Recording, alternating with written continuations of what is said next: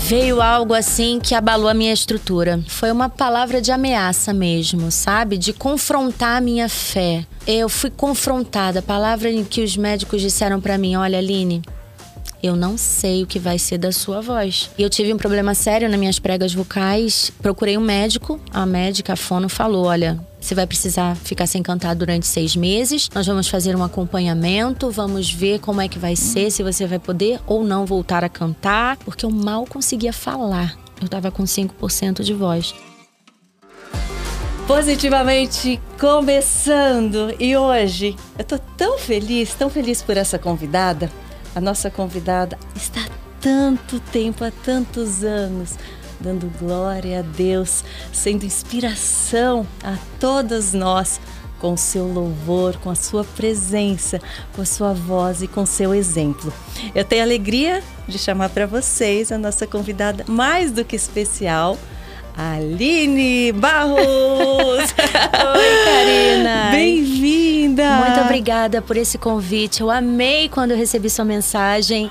E eu falei, ai, que coisa boa poder ter um tempo ali com a Karina, vai ser maravilhoso a gente poder compartilhar e, e levar essa mensagem do reino de Deus para muitas, milhares e milhares de pessoas. Olha, eu confesso Obrigada. que eu fiquei surpresa, porque, juro, eu não achei que ela ia ter tempo para falar comigo. Que isso! Verdade, gente, é que eu arrisco. Falo, né, que no reino de Deus também temos que ser ousadas, né? É verdade. Ah, porque, olha, através dele a gente tudo pode, realmente. Então a gente tem que ser confiante. Eu fui lá confiante no direct, mandei meu directzinho lá no Instagram. não esperava que fosse tão bem recebida, com tanto carinho, com tanto amor. Deu tudo certo e hoje estamos aqui, gente. É, olha. Esse é o dia que o Senhor fez para que a gente pudesse estar juntas. E, e que bom, eu estou muito feliz. E é uma honra também para mim poder estar aqui com você, com toda essa equipe e com todas as pessoas que vão estar assistindo a gente, ouvindo esse momento de experiência, né? De troca de experiência. Coisa boa é falar do amor de Deus. Não, e você ainda, olha, com o lançamento, que eu depois eu quero que você dê uma palhinha, fale tudo sobre ele, com uma agenda assim atribulada, atribulada não, é, acho que repleta, repleta, Isso. repleta, repleta de compromissos como mãe, como esposa, é como profissional primeiramente, como você conseguiu esse tempinho para falar com a gente? O que, que você leva em consideração? Coisas que você deve fazer, não fazer? Como você consegue conciliar? Que eu acho que esse é um dos maiores desafios para as mulheres, para as mães. Eu recebo muita mensagem, Karina, como você consegue dar conta de tudo? Quero saber de é você verdade. agora. Nós temos missões que Deus nos dá, né? E a gente coloca prioridade na nossa vida. Deus é prioridade na minha vida. A família é prioridade na minha vida. É, falar do amor de Deus é prioridade na minha vida. Então, é, tudo tem a sua ordem. A gente encontra tempo para todas as coisas porque é o que a palavra nos ensina, ela nos, ela nos garante isso. Existe tempo para tudo debaixo né, do céu. E eu tenho me organizado dessa forma. Eu tenho colocado para mim mesma que existem missões que a gente não pode abrir mão. Nós não podemos deixar de lado, deixar de priorizar aquilo que precisa ser valorizado e priorizado na nossa vida. E, e para mim, ser mãe é uma grande missão. Ser esposa, ser filha de um Deus maravilhoso, valorizar aquilo que Deus tem colocado nas minhas mãos para poder levar como semente e lançar essas sementes por onde a gente passa. É uma grande missão levar o amor de Deus e saber quem nós somos eh, nessa terra, embaixadores do reino. Isso é muito valoroso. Não tem como você não deixar de de olhar para isso e ver é, o lugar que você tem estado, aonde Deus tem te colocado, né? E assumir essa posição e fazer diferença nesse tempo, nessa geração. Então, é sempre muito bom a gente estabelecer essas prioridades e a gente batalhar para que isso realmente aconteça na nossa vida, que a gente dê conta, que a gente faça uhum. com amor, com zelo, com muito carinho e com excelência. É, eu acho que tudo a gente tem que ter o nosso querer, né?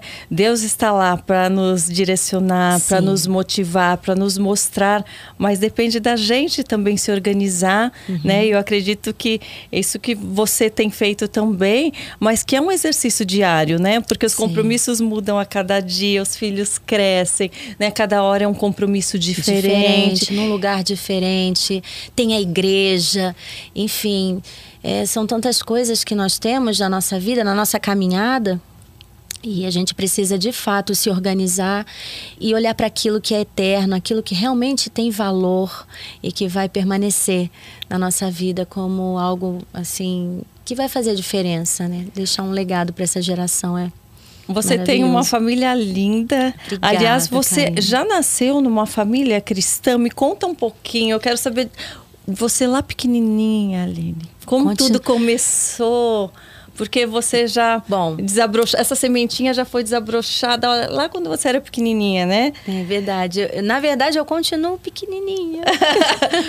não, Mas não. a gente, eu tive na verdade o privilégio de conhecer Jesus ainda criança. E isso para mim foi maravilhoso. Não troco as experiências que eu vivi na minha infância e na minha adolescência, que marcaram a minha vida, para uma decisão que fez da minha história uma nova história. Para que eu pudesse, de fato, entender o meu futuro, aonde que estava o caminho para o meu futuro ser abençoado e de sucesso, sabe? Então, uhum. eu vivi muitas experiências nessa fase da minha vida. Meus pais se converteram, eu tinha dois aninhos muito piquititinha. E, e como foram essas primeiras experiências, primeiro contato, assim, que, o que, que você se lembra? Quando você fala de infância, né? A minha infância sempre foi uma infância. Eu sempre tive uma família feliz, uma família simples, mas uma família feliz porque meus pais conheceram a Jesus ainda muito jovenzinha. E na época, quando Jesus entrou na, na vida dos meus pais, eles estavam a ponto de se separar. E Jesus veio e mudou toda a história deles. E dentro de um lar, meu pai, ele pôde trazer os princípios e valores da verdade do evangelho para que eu e o meu irmão pudéssemos crescer nessa base. Embora a gente passasse algumas dificuldades, como é normal uhum. em qualquer lar, né? A gente nunca abriu mão de estar ali junto, de estar ali em comunhão, de estar ali desfrutando de uma presença maravilhosa uhum. que era a uhum. presença de Jesus e que embora a gente pudesse estar passando a tempestade que fosse, nós estávamos ali firmados na fé, éramos uma família feliz porque tínhamos Jesus independente dos problemas Sim. e das dificuldades. E eu cresci nesse ambiente, cresci valorizando a igreja, cresci amando a igreja, cresci aprendendo a honrar meus pais, aprendendo a ser obediente à palavra de Deus, aprendendo muitas coisas que fizeram muita diferença na minha vida.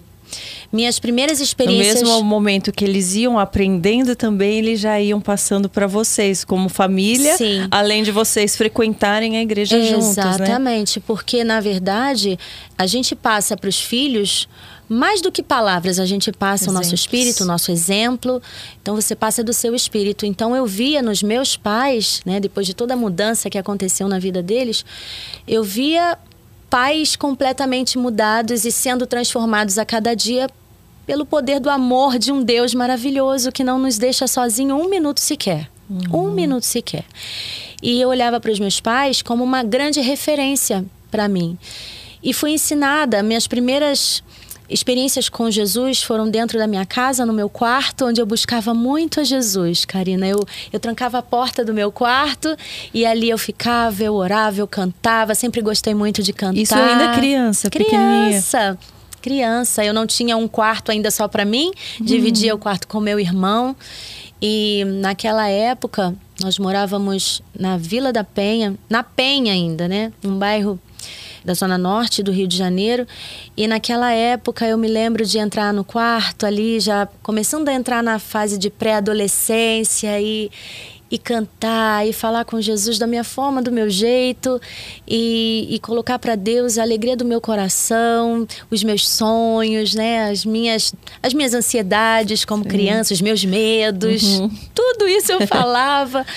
E você já escrevia vi... nessa época? Você já colocava, tinha seu diário, por exemplo, com Deus, assim, de escrever sobre os seus sentimentos? Eu ou sempre... era algo mais que você falava e cantava? Como que você se expressava nessas é... conversas, nessa intimidade? Eu sempre tinha ali no meu quarto o meu momento com Deus. Eu sempre carregava um caderninho. Né? Até hoje eu tenho um caderno que eu sempre carrego para, às vezes, escrever uma canção, para, às vezes, escrever alguma coisa que Deus falou comigo na, no momento que eu estava ali, orando ou lendo a Bíblia. Então, tem coisas muito valiosas que eu escrevo nos meus cadernos, e isso já começou desde a minha época de adolescente. Eu me lembro que a minha primeira canção que eu escrevi falava a respeito de família foi com o meu pai. Eu tinha 11 para 12 anos de idade. E lembro da gente cantar em. O seu pai compunha também? Meu pai toca, meu pai toca ah, violão, toca guitarra. E até hoje ele viaja comigo pelo Brasil afora e, e ele é um guitarrista, eu digo para ele, pai, você é o mais animado em cima do palco, viu? é incrível, assim. É, meu pai sempre foi uma grande referência. Sempre me ensinou a fazer tudo com excelência, a buscar Deus em primeiro lugar. Uhum. Me lembro de meus 5, 6 anos de idade, quando eu comecei a cantar em casamentos, né? As pessoas me convidavam ali para estar tá cantando. E eu me lembro do meu pai falar para mim, olha, não se preocupa com quem vai estar tá ali. Não se preocupa, você não vai estar tá cantando para que as pessoas estejam te vendo. Você vai cantar para Deus, canta para Jesus, Aline, faça o seu melhor. E aquilo me encorajava sim, muito, né? Sim. Me encorajava a não olhar pro natural, sim. mas olhar para Deus. Para nada que fosse amedrontar. Exatamente. Aquilo que pudesse me trazer medo ou uma certa insegurança. Uhum. Que muitas vezes a gente caminha na nossa trajetória de vida, a gente olha para as situações que estão à nossa volta, para aquilo que está na nossa frente e sentimentos muitas vezes como medo, como insegurança, incapacidade, né? uhum. né? Tudo isso vem assolar o nosso coração, a nossa mente e muitas vezes somos deixados a ser regidos por esses sentimentos Sim. e ser levados por isso. E, e isso é uma coisa que eu sempre trago na minha mente. E nesse momento, assim, para mim foi muito bom. Era muito menina, né? E eu estava começando a dar os meus primeiros passos. Como você escolhia fé. as músicas ali? O teu pai te orientava? Ah, Porque você era tão pequenininha, sim, né? No início sim, no início sim. A gente uma das primeiras canções que eu cantei foi o Salmo 128. Bem-aventurado o homem que teme ao Senhor e anda nos seus caminhos. Então, fala muito de família. A gente cantava muito em casamentos, então sempre buscávamos canções que pudessem expressar isso, uhum. né? O amor de uhum. Deus, o cuidado de Deus numa família. Quando o homem teme ao Senhor, quando a mulher, né, ela tem o seu entendimento de que ela dentro do seu lar ela pode ser uma mulher sábia para edificar a sua casa. Enfim, então eu cresci nesse ambiente, tive experiência no momento com as crianças, na própria igreja, onde eu fui assim tocada e visitada e marcada por Jesus ali. Como é que foi e foi momento? lindo, foi lindo o momento que eu fui batizada assim pelo Espírito Santo. Veio uma, uma sabe, uma coisa tão tão forte, tão tão poderosa assim do céu naquele momento e não foi só comigo, outras crianças que estavam ali também foram visitadas por Jesus. E tem coisas, Karina, que eu falo até mesmo para os meus filhos e compartilho isso muito com o Gilmar, a gente tem sempre falado a respeito disso, que nós criamos os nossos filhos nos caminhos do Senhor, mas eles vão ter que fazer a escolha deles. Sim. Eles vão ter que dar passos de fé na vida deles. Sim. Eles vão ter que decidir o que eles vão querer, o que eles não vão querer. E as experiências com Deus, elas são tão importantes e elas são tão marcantes nessa fase da nossa vida de criança, adolescência, jovem, né? Tão importante isso porque determina muita coisa na nossa uhum. história. E eu posso te assegurar que porque eu tive essas experiências com Deus, não porque meus pais eram evangélicos, porque você sentiu mas a porque presença. eu tive a minha experiência com Deus não foi experiência de terceiro, uhum. não foi experiência do pai, da mãe, do tio, do sim, vô, da sim. avó, do amigo e mas a minha experiência com Deus me fez estar com a minha fé firmada em Jesus e não abrir mão disso, ter convicção de que eu sei em quem eu tenho crido e que Ele é poderoso para fazer infinitamente mais, independente da minha idade, se eu era muito jovenzinha ou se eu já sou um pouco mais madura, né? não importa, a gente permanece nesse caminho. Ó, eu tô na, madura de idade, estamos juntas aqui, gente. Acabamos de descobrir Acabamos isso. Acabamos de descobrir uma pausa aqui para profundidade, para algo normal, assim, natural para vocês, mas uma curiosidade.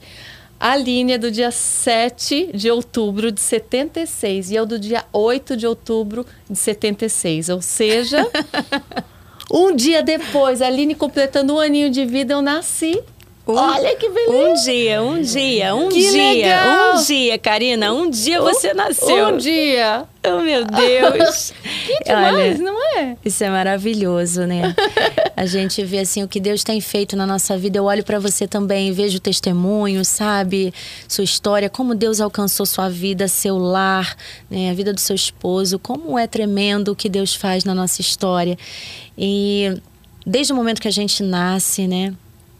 Até os dias de hoje. E para sempre, e né? Para sempre, é. a gente, sabe, tem milhões e milhares e milhares de motivos para agradecer ao Senhor por tudo que Ele tem feito na nossa vida. E é eu, acho que é, eu acho que a, a, a profissão né, que você escolheu não é nada mais lindo do que realmente isso, é você passar adiante a sua vivência, a sua experiência com Deus, você querer que essa mensagem alcance mais e mais pessoas, Sim. né? Não é o, o sucesso pelo sucesso, é o a entrega da palavra é tão lindo. Exatamente, você está espalhando sementes que vão dar frutos, é. né?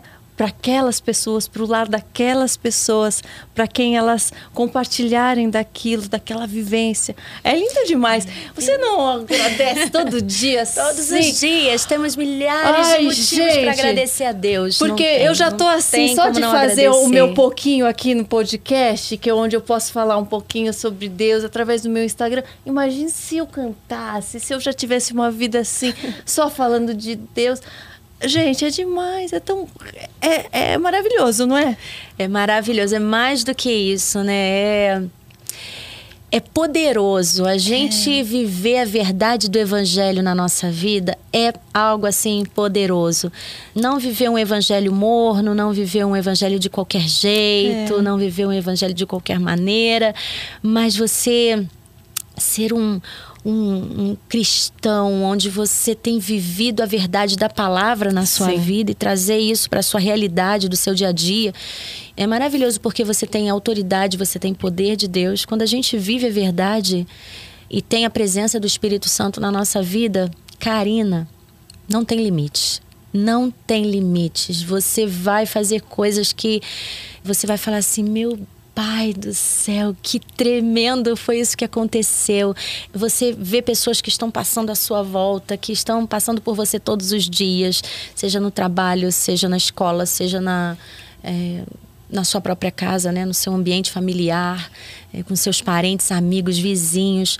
Você vai ser uma mulher, ou você vai ser um homem, ou você vai ser um jovem, um adolescente, ou até uma criança que vai ter muita ousadia para falar do que Deus pode fazer na vida do ser humano, com seu exemplo, com seu testemunho, com palavras que vão abençoar, que vão edificar, com louvor que vai sair da sua boca. E não precisa ser afinado para cantar, não, viu, Karina? Você pode cantar, eu não sei, não, nunca não, ouvi você cantando. Cantar, não, mas. Não, não, cantar eu posso até cantar, mas Canta. até ia ganhar Grammys, até música bombada. É outro 500, ó, daí é diferente. E esses acréscimos que Deus faz, assim, na nossa vida, é algo tão lindo é motivo realmente de agradecer a Deus, porque toda boa dádiva vem do Senhor, né? Vem do Pai das luzes e a gente se alegra. Eu fico muito feliz com todos os acréscimos de Deus assim na minha vida, seja com Grammy ou com algo assim que a gente tem visto diariamente acontecer, né? as provisões de Deus no nosso dia a dia,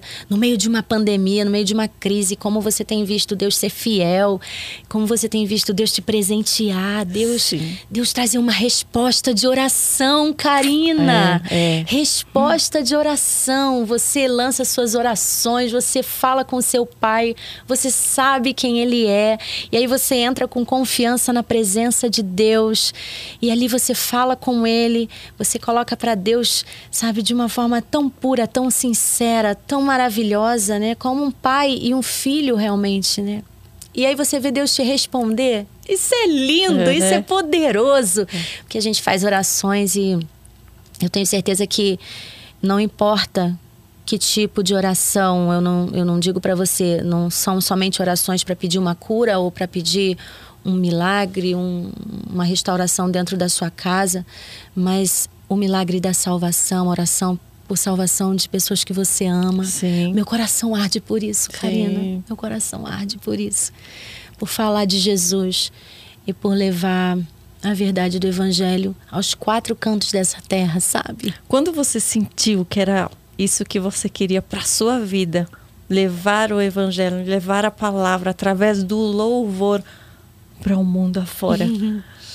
Que você começou tão pequena, mas eu tenho certeza que você já entendia que isso era um chamado, que era um dom dado por Deus, ou foi algo que foi sendo descoberto aos é, poucos? As coisas acontecem na nossa vida. Talvez Deus seja, talvez não tenho certeza. Deus é conhecedor de todas as coisas e muito sábio, né? Ele nunca vai nos apresentar o plano completo que ele tem para nossa vida assim, Sim.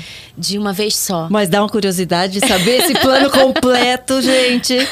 A gente tem que se segurar. Quem é ansioso, ansiosa, a gente fala, Deus, pode dar pra, né, falar Eu o plano falo, completo. Meu Deus. Não é verdade? Eu me lembro da história de Abraão, né, que Deus falou para ele, olha, sai da tua terra, vai para um lugar que eu vou te mostrar.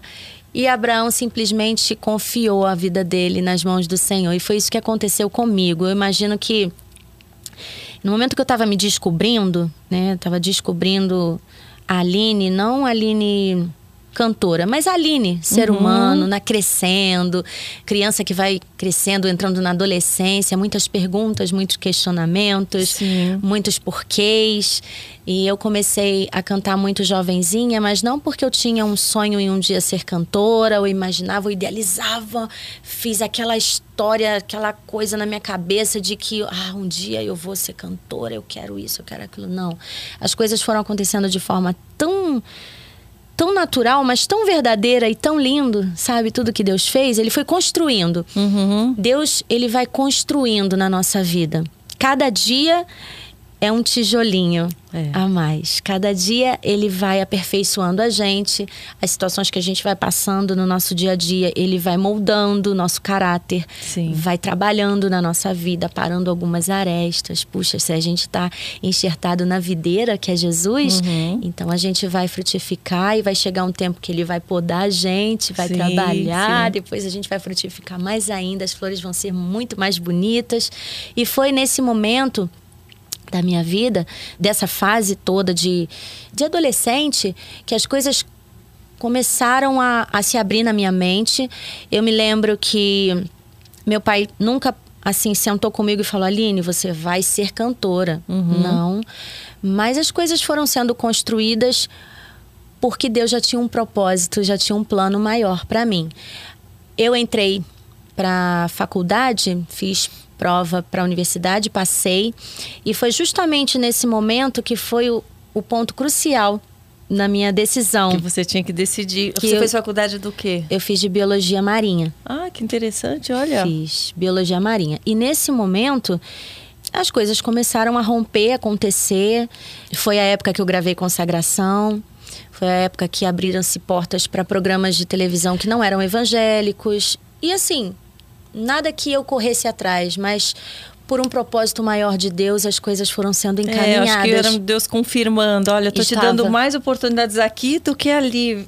Exatamente. me seguindo, Agora né? você imagina né? eu com um jalequinho branco, com um microscópio na minha frente, somente trabalhando dentro de um laboratório para Ah, você ia estar cantando lá. Eu Você acho que eu ia estar tá cantando, ali cantando. por trás do, do microscópio. Ia. Eu sempre fazia isso, era engraçado porque ah, os monitores e a, a minha professora, que eu fiz com ela minha monografia, ela sempre brincava comigo, mas você só vive cantando, menina!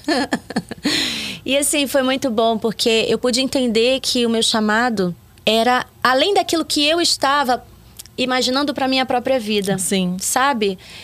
Deus tem planos maiores a nosso respeito, até maior do que os nossos próprios pensamentos. Às vezes a gente pensa uma coisa, mas não é Sim. bem aquilo que Deus está pensando a É, respeito da gente. E às vezes temos pensamentos equivocados e errados a respeito de nós mesmos. Uhum. Então eu, eu, nesse momento, nessa fase, eu entendi essa verdade e eu falei: ah, eu acho que eu estou entendendo, Senhor, o que o Senhor tem para minha vida. Então eu terminei minha, minha faculdade de biologia, me formei e as coisas começaram a acontecer. Não tive oportunidade de trabalhar, né, entrar nesse ramo de Da biologia. da biologia, mas fiquei muito feliz de poder terminar minha faculdade. Foi uma baita de uma experiência para mim, sabe? E um campo muito vasto para eu poder falar de Jesus também ali naquele ambiente de universitários, onde eu tive o convívio, né, com estudantes, com com Você pessoas se sentiu em diversas- algum momento meio fora do ninho do seu habitat? No momento de faculdade? Por naquele momento não conviver com todas as pessoas que, enfim, cristãos ou É. que eram da igreja. Porque eu, eu olha, eu, eu mesmo, eu estudei em um colégio, nem a questão de religiosidade, mas é, às vezes por nossas atitudes, assim, eu sempre fui uma pessoa muito que procurei o lado do bem, positivo, eu nunca me envolvi, enfim, com droga, nem na minha adolescência nunca experimentei nada. E eu sentia as pessoas num outro movimento e eu me senti um pouquinho um peixe fora d'água naquele momento. E foi muito importante a minha base familiar, os meus pais Sim. me apoiarem. Eu já trabalhava naquela época para eu não me sentir fora do ninho. E hoje eu percebo muito os jovens, às vezes, se perdendo pela convivência e sem ter onde se segurar. Você teve algum momento de questionar o seu Numa- lugar ali? Numa situação como essa, a igreja também é fundamental na Sim. nossa vida. A igreja mesmo, né? A igreja, ela é, é base pra gente. Então, numa circunstância como essa, de estar numa faculdade, muitas das vezes você é o diferente, né? Sim. De tudo que as outras pessoas fazem. Mas é questão de posicionamento, é questão de você trazê-los o que eu fazia, o que eu, como eu me comportava numa situação como essa. Eu trazia as pessoas para minha realidade, para o meu mundo, entende? Então, eu era uma pessoa que Você tinha uma Tentava- segurança do que você acreditava, E né? eu tentava trazê-los para minha Sim. realidade e ali envolvê-los, sabe? E sempre fui uma menina que valorizou muito essa questão de agregar, de trazer para perto, né, as pessoas. Então, ter uma base de uma família estruturada, abençoada, com valores cristãos também nos ajuda bastante, mas não só isso, a igreja é fundamental na vida de uma pessoa, na vida do jovem, principalmente do jovem. Nos dias de hoje, a realidade é outra, muito diferente da minha realidade é, alguns anos atrás, quando eu fiz faculdade. Mas a importância da igreja, ela continua sendo a mesma, independente do tempo. Ah, se foi há 10 anos atrás, e estamos em outra era, em outro tempo, Aline, opa. Não, gente. A Bíblia continua sendo a mesma, os valores continuam sendo, Sim. sendo os mesmos, a importância da igreja continua sendo a mesma na nossa vida, sabe? Isso vai dar uma solidez pra gente, uma base, um fortalecimento, é, é aprofundar as nossas raízes, é, conhe- é- é conhecer ainda mais a verdade. E você tem proteção, e você tem o cuidado, e você tem o respaldo da igreja sobre a sua vida. Você tem conselhos que você recebe para te orientar numa situação que de repente você se depare no seu dia a dia, seja no seu trabalho, né? Porque a gente está falando aqui de faculdade, mas muitas pessoas podem se sentir também no seu ambiente de trabalho, Sim, é, sim. Excluídas, isoladas, ou sei lá, um ET no meio, né, da, daquela situação, você é o diferente. Mas nós somos diferentes.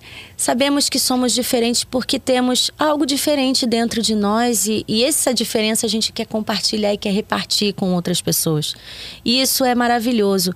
Quando eu abro a minha boca para falar do amor de Jesus e da experiência que eu tenho vivido, né? É uhum. É diferente de você falar para alguém da experiência que o outro viveu. Claro. Então você fala com segurança, você fala com propriedade, você fala com paixão, com verdade, com fogo de Deus aqui dentro, Sim. com autoridade. E só tem autoridade. Por que, que eu estou falando sobre a igreja? Sobre valorizar a igreja, valorizar a casa de Deus mesmo. Casa de Deus, né? Hebreus fala sobre isso, sobre não deixarmos de congregar. Uhum. Então, quando eu falo a respeito da igreja, eu estou falando porque quando você está debaixo de autoridade, você tem um pastor, você tem um líder, você tem a igreja que te cobre, que te traz essa. Né, você está debaixo dessa cobertura espiritual, existe uma autoridade sobre a sua vida, você vai receber dessa autoridade. Uhum. Você vai poder falar com autoridade. Você vai poder levar essa mensagem e as pessoas vão te olhar de forma diferente. Você vai ter isso dentro de você, vivo, aceso. Então é diferente. A gente precisa entender dessa força, dessa força que nós temos em Deus para que a gente possa levar a verdade de Jesus na nossa vida e que nada, não, não é modinha, não é nada disso vai tirar a gente do caminho, da, do, no nosso posicionamento, daquilo que a gente acredita, daquilo que a gente crê.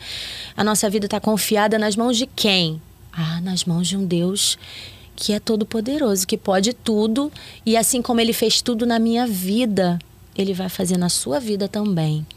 Você teve algum momento em que você precisou se apegar ainda mais nessas verdades e nessa fé, porque obstáculos todos nós todos. temos, né? E por mais que você já convivia, né, com Deus ao seu lado, com o Espírito Santo te guiando desde muito jovem, qual foi o momento, acho que mais difícil, que você teve que ter mais fé para se segurar? Ou não sei se alguma perda familiar ou algum objetivo que você desejava alcançar uhum. e, e, não algum uhum. momento que foi difícil uhum. para encorajar outras pessoas sim, a também sim, sim. a não achar que Deus esqueceu, né, naquele momento, né, dele. Ele nunca esquece de nós, né?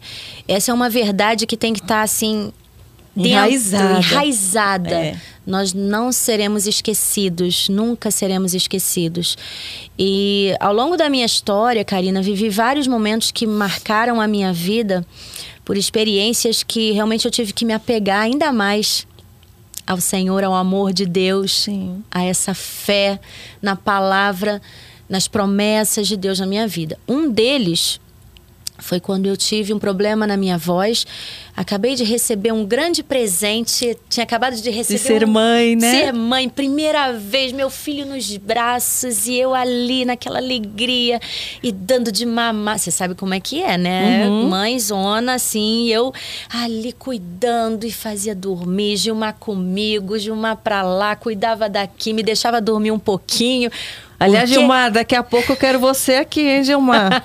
Se o Gilmar tá aqui, ó, assistindo, ele não me escapa. Eu quero perguntar, quero perguntar, saber do Gilmar, como que é dentro de casa, to, toda essa paz, tudo isso, quero segredinhos para eu passar pro meu marido. Ah. e aí, Karina, veio algo assim que abalou a minha estrutura uma palavra, foi uma palavra de ameaça mesmo, sabe? De confrontar a minha fé. Que é o que muitas das vezes o diabo faz. Ele, através de alguém que Através veio, de palavra, de... eu fui confrontada. A palavra em que os médicos disseram para mim: Olha, Aline, eu não sei o que vai ser da sua voz. Do nada parou? Do nada eu perdi a voz, fiquei com 5% de voz. E eu tive um problema sério nas minhas pregas vocais e procurei um médico, né? E ali a, a médica, a fono, falou: olha, você vai precisar ficar sem cantar durante seis meses. Nós vamos fazer um acompanhamento, vamos ver como é que vai ser, se você vai poder ou não voltar a cantar, porque eu mal conseguia falar. Gente. Eu realmente, assim, eu, eu tava com 5% de voz. E aquilo é como se tivesse vindo um ladrão e roubado os meus sonhos, os meus pensamentos de realmente chegar aonde Deus queria que eu chegasse, sabe? E tentando roubar minha fé, a minha força, a minha alegria, e eu fiquei sem chão. Eu fiquei sem chão. Me lembro que nessa fase, eu deitava a cabeça no meu travesseiro e eu só chorava, eu chorava muito. Eu ia dormir, o Nicolas bebezinho, e eu chorava, eu chorava, chorava, chorava, chorava. Não, não sabia no que se apegar, me assim, apegar ali. Eu só lembrava que aprender, daquelas né? palavras, eu lembrava daquelas palavras, olha, seis meses sem cantar. Olha, não sei o que vai acontecer da sua voz.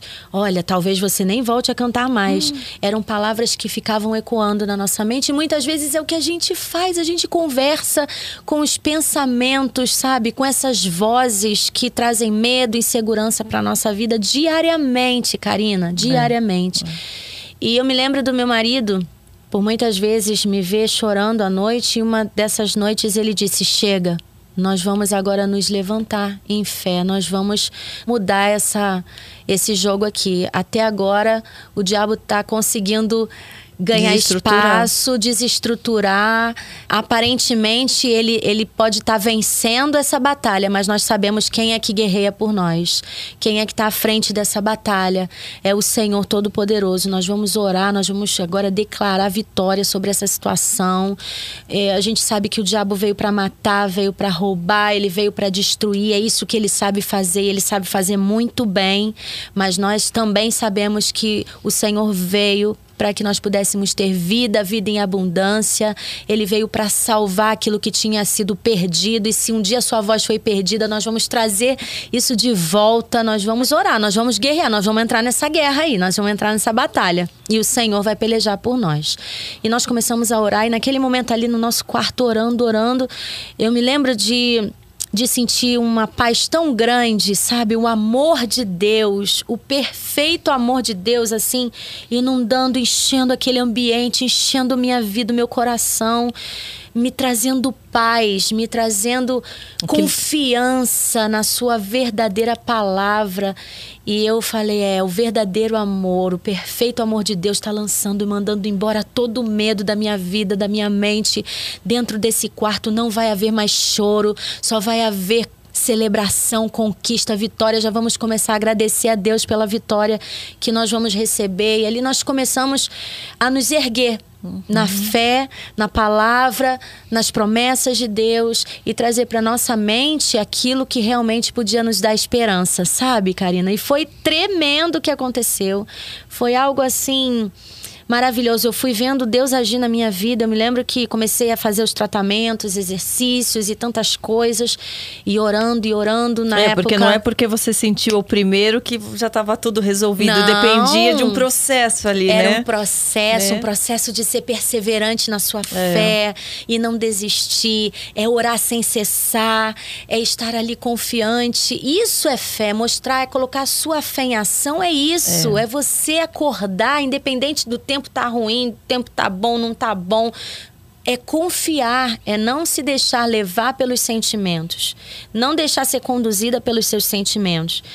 E eu aprendi a trabalhar dessa forma. Eu aprendi a confiar no meu Deus, eu aprendi a, a não permitir que aquele sentimento guiasse a minha vida.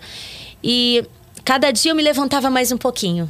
Eu dava uma injeção de força, sabe? Eu falava com Deus, eu lia a palavra, eu orava e eu me tornava um pouco mais forte. E eu vi Deus agir no momento que eu estava gravando, era um período difícil para mim, porque eu estava ia entrar em plena fase de gravação do meu álbum Fruto de Amor. E eu me lembro de entrar no estúdio, eu gravava uma música e a voz já já não tinha Já mais, falhava. já falhava, não conseguia gravar. E eu falei, toda vez que eu entrava no estúdio para gravar, eu falava para Deus: Deus, que o Senhor me renove aqui, que o Senhor renove a minha voz, que o Senhor me fortaleça nessa hora e que o Senhor faça um milagre aqui nesse momento, porque da maneira que está, naturalmente falando, não é possível, mas eu Sim. sei de um Deus que pode todas as coisas. O meu Deus é o Deus do impossível. Aí eu gravava e aquilo, não desistindo, não desistindo, reto e sempre em frente, Aline. Reto, sempre em frente, não abra mão daquilo que Deus tem para você. E eu gravei o meu meu álbum com muito sacrifício, cheguei, fiz todo o trabalho, todo o processo foi feito ali. Agradeci a Deus no final, depois de ter gravado aquelas músicas. Eu falei, Senhor, muito obrigada. Consegui, consegui. e agora é daí para melhor, daí para melhor. Deus vai continuar trabalhando. Dentro de um mês e meio, mais ou menos isso, um mês e meio, a minha voz já estava completamente restaurada. Eu estava com uma voz muito mais potente. Olha só. Sabe quando você percebe que assim você precisava passar por aquilo para que Deus pudesse era um processo na sua vida. Era um processo de Deus, era um trabalhar de Deus, era um amadurecimento para você, era uma nova fase que você ia entrar, uma nova estação que você ia viver. E sempre que a gente vê grandes homens de Deus entrarem numa nova estação, alguma coisa eles antecedeu, alguma situação eles tiveram que passar para que isso pudesse acontecer. Sim, sim. E assim é na nossa vida. E aí eu a minha voz sei lá, ficou diferente. Eu digo para você, não era mais a mesma voz. Algo tinha mudado, não somente naturalmente falando, mas espiritualmente. Eu consegui entender e perceber. Uma presença era nítido, diferente era ali, né? nítido, Era nítido o que força. Deus tinha feito ali. E esse álbum foi indicado. Foi a primeira vez que eu tinha sido indicada para o Grammy Latino. E foi com esse projeto, com esse álbum, com tanto sacrifício, Olha Karina, só. com tanta dependência de Deus, confiando no Senhor. Veio o meu primeiro Grammy Latino, Deus abençoou, Deus, é, Deus honrando assim aquela atitude, não não por merecimento, sabe? Porque é, Pela perseverança mesmo. Eu acho que pela perseverança, pela confiança no seu pai, sabe? Então eu vi naquela hora Deus como meu pai assim me honrando pela confiança nele, por não não deixar de confiar na sua palavra. Quando Sim. ele fala, a gente precisa confiar naquilo que ele falou e não abrir mão disso, de maneira alguma abrir mão da sua verdadeira palavra. E foi maravilhoso, assim. Foi um, um presente do céu, um presente de Deus. E Deus continua presenteando os seus filhos todos os dias com uma saúde, né? Com, com paz, com alegria, com a restauração, com a salvação que chegou para o filho, com o retorno daquele que estava distante e retornou para a casa do pai. Então são pequenos detalhes, assim, que Deus nos dá presentes maravilhosos que vão somando a nossa a nossa história, a nossa experiência de caminhada com o Senhor. É maravilhoso. Que lindo, né? É a, é a fé colocada em ação realmente, que é o poderoso, né? Só ter fé, acreditar que tem fé, acreditar que Deus existe, é muito pouco diante Sim. do que Ele pode fazer nas nossas vidas, né? Ele só pode se colocar presente quando a gente deposita essa confiança, essa fé, e vai de fé em fé, de vitória em vitória, Isso. e a gente vai se fortalecendo e vendo que é possível com é Ele, possível, Karina. né? É possível. É possível. E é muito importante isso que você falou sobre a gente não se deixar levar pelos nossos sentimentos, pelos nossos pensamentos, que muitas vezes não vêm de nós, não, Não vem de vem. Deus, vem de Aham. influências externas, vem do mal querendo né, nos enfraquecer. Travar então a gente se apoiar vida. demais, se apoiar na palavra, na leitura, né? Na verdade, na verdade no- e nas promessas. Como que você faz esse acompanhamento, vamos dizer, esse fortalecimento da sua fé diariamente? Você tem um, um momento com Deus em especial? Você tira a sua parte da sua manhã ou na hora que você vai dormir? É claro que você já está O com ele momento que- durante o dia Sim, todo. é isso que eu ia falar. né? Mas existe um momento que você, não- olha, agora eu vou orar, vou ler a palavra, eu vou, sabe? O momento que eu mais amo, assim, para tirar meu tempo, para leitura da palavra, né? Ter o meu tempo de orar. A gente tem aquele nosso momento que a gente separa realmente para estar ali focada e, e realmente ouvir aquilo que Deus tem para ministrar ao nosso coração. São as primeiras horas do meu dia. Eu sempre busquei o Senhor eh, pelas manhãs. Isso para mim faz toda a diferença porque já muda o meu olhar Pro dia que vem. pro pela dia frente. que tá vindo pela frente, sabe? Mas eu também já busquei a Deus pelas madrugadas, Karina. Ah, eu também, viu?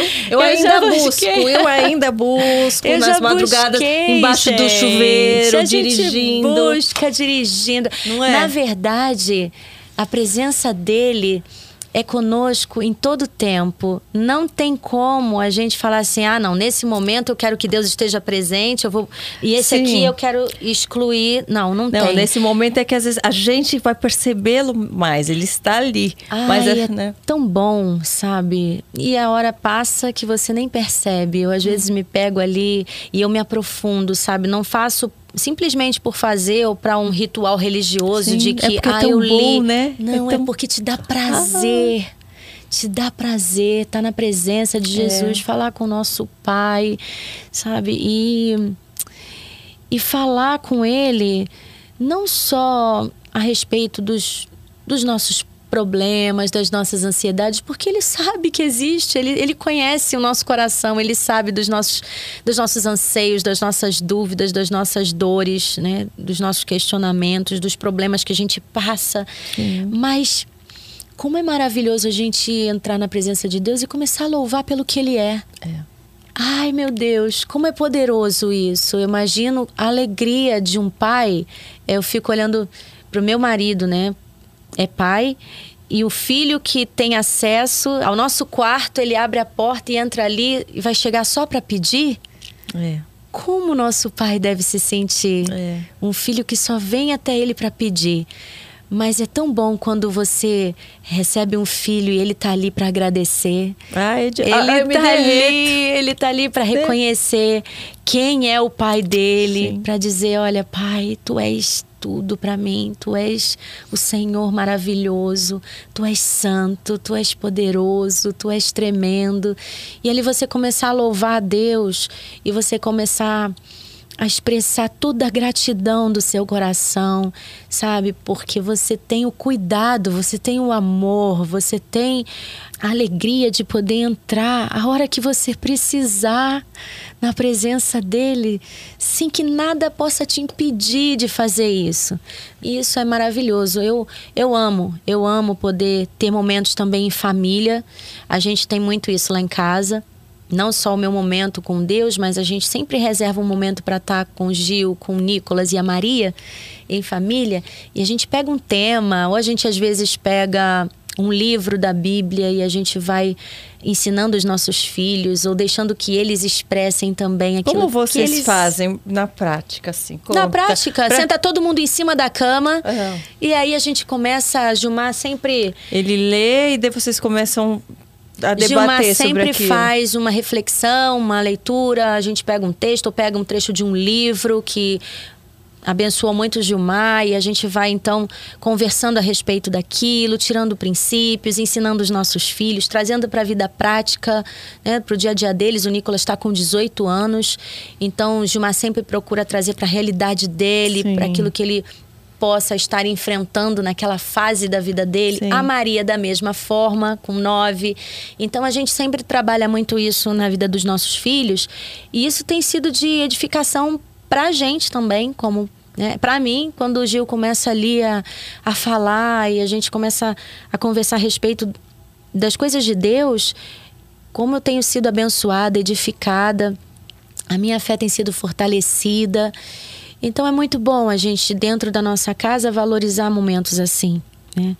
É rico porque isso é o que tem de mais precioso, é o que a gente pode passar para os nossos filhos, que realmente são princípios eternos, são valores eternos que não, não vão ser perdidos e a gente não, não vai é, depositar na vida deles coisas que são passageiras, não. Nosso maior tesouro e a nossa maior alegria é poder falar do amor de Deus e viver isso para os nossos filhos, né? Todos os dias. Aliás, eu acho que esse, esse foi um, um cuidado, é um cuidado que você tem com seus filhos, mas que você também ultrapassou e atingir outras famílias através das músicas direcionadas, os clipes para as crianças que eu Sim. coloco para o meu filho. Eu acho é lindo demais porque a gente, eles são tão puros e eles recebem de um jeito tão lindo, né? É, os louvores e você coloca nos cenários, enfim, é tudo feito com tanto amor, com tanto carinho. Você fez com a ideia a princípio porque isso é, se iniciou com a sua família, com os seus filhos? Ou você já tinha algo em mente, assim, poxa, eu quero falar para toda a família? Eu digo para você que essa aproximação com as crianças é algo que veio do céu, veio de Deus, porque mesmo antes de eu casar, eu já tinha esse carinho e meu primeiro trabalho que eu fiz, que foi o Sem Limites, eu já tinha ali um, um envolvimento com as crianças, onde eu trazia as crianças para perto, eles participaram de uma das faixas que eu gravei. Sim. Então, sempre tive essa, esse relacionamento com as crianças e eu vejo isso como algo de Deus. Isso foi crescendo, foi se intensificando na minha vida. E depois que eu casei e que eu tive meu primeiro filho, coisa parece que explodiu né? De uma forma assim que. Que você percebe a responsabilidade. Eu né, consegui que é... entender que era muito mais do que simplesmente um, um, um bom momento ali com as crianças, mas era uma missão que Deus estava me dando. Sim. E a gente começou a trabalhar em cima disso. Todos os projetos que eu fiz para criança, a gente sempre pensou com muito carinho, com muita excelência, fazer sempre o nosso melhor da forma que eles pudessem entender, que fosse na linguagem deles. Sim. Então, eu me vestia de forma mais lúdica, os cenários, as canções, eu variava muitos estilos, Sim. né? Somava e agregava muitos estilos a esse público para poder então entrar no universo deles Sim. e levar essa mensagem de uma forma mais eficaz, né? Que eles pudessem entender melhor. E e o trabalho foi crescendo, a aceitação, as crianças, o carinho, as famílias, as mamães. Aline, as mamães agradecem, mais? as mamães agradecem.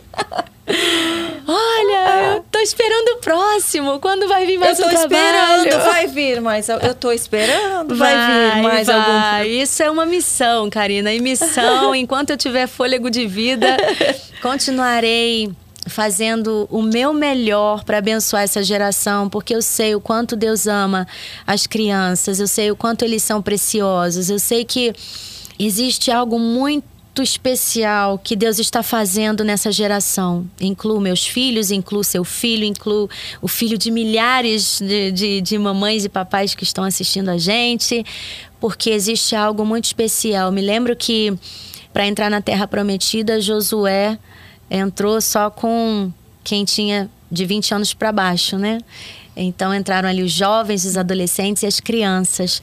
E as crianças precisam ser muito bem olhadas, cuidadas, é, ensinadas, Sim. protegidas, sabe? Nesse tempo, a gente tem pensado muito a respeito disso.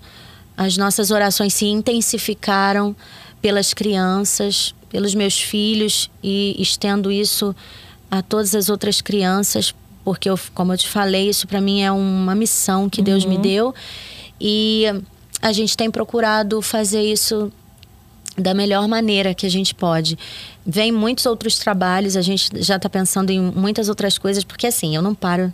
Minha cabeça de produzir. fica trabalhando, trabalhando. O que eu posso fazer de diferente, mais criativo, que vai despertar a curiosidade deles, que vai trazer eles para perto. Sim. Essa é a realidade deles puxa, acho que a gente pode fazer dessa forma aqui.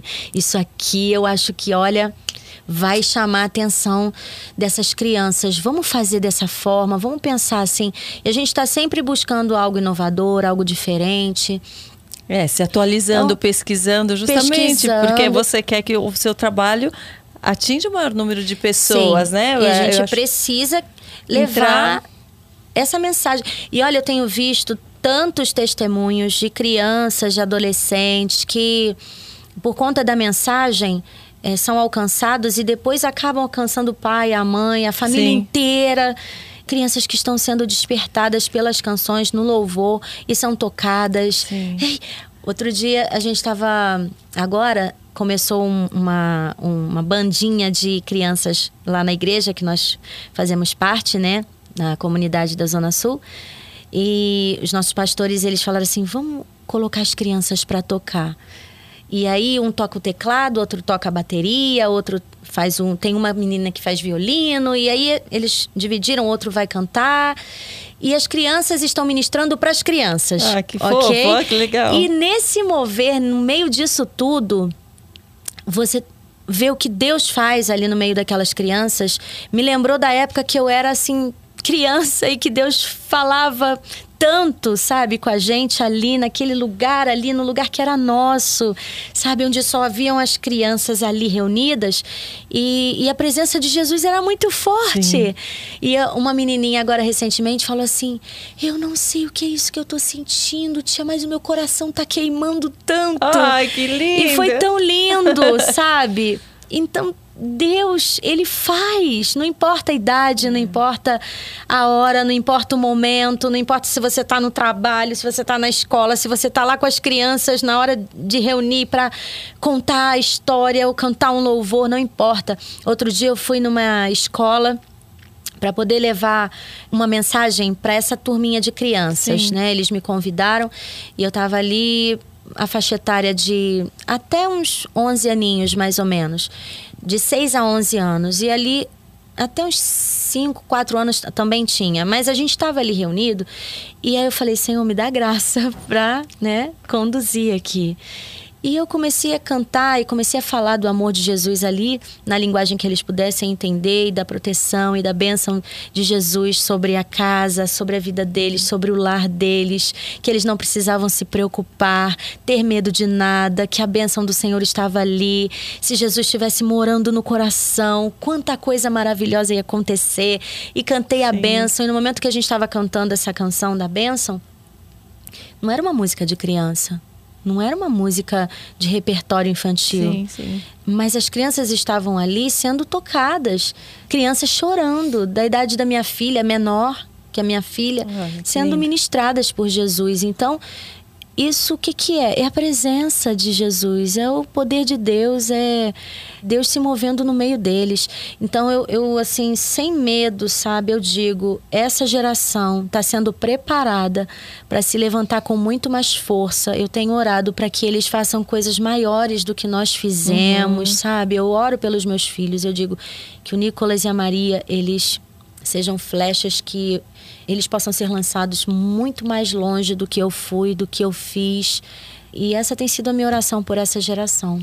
Eles já trabalham ou fazem algo relacionados à palavra de Deus, a questão dentro de... da igreja? É. Sim, sim. O Nicolas tem ajudado bastante no grupo das crianças, né? Lá nós temos pessoas que trabalham, é um time muito especial na nossa igreja que trabalha com as crianças e o Nicolas está inserido nesse grupo. Ah, que bacana. O Nicolas ele sempre foi muito comunicativo.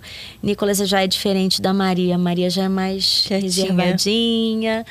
Mas o Nicolas é muito comunicativo. De vez em quando ele pega as redes sociais dele, entra e fala de Jesus mesmo, na linguagem dele, do jeito dele. E as pessoas são abençoadas. Eu acho que é para isso que existe, né, essa oportunidade de rede social, gente. É, eu ia até te perguntar como que você vê hoje, né, a influência das redes sociais na vida das pessoas, dos jovens, na sua profissão, porque existe muito lado positivo, depende muito da forma com que é usada e o lado negativo de ter abertura para tudo que existe no mundo ali dentro, né? Como vocês conseguiram dosar isso dentro da família de vocês, dos teus filhos tão jovens, né? É, nós somos muito equilibrados em relação a Aliás, isso, Gilmar, né? É, eu acho que, que você tem que chamar ele aqui. tem vocês. que chamar ele para cá. Gilmar! Venha! Gilmar, eu não tinha como a gente falar de família, falar de casamento, falar das bênçãos da vida da Aline sem te chamar aqui, né? Você estava ali só ouvindo e eu quero saber um pouco mais sobre, primeiro, como vocês se conheceram. Sei que o Gilmar, gente, ele era jogador de futebol. Amor, Mauri, meu amor.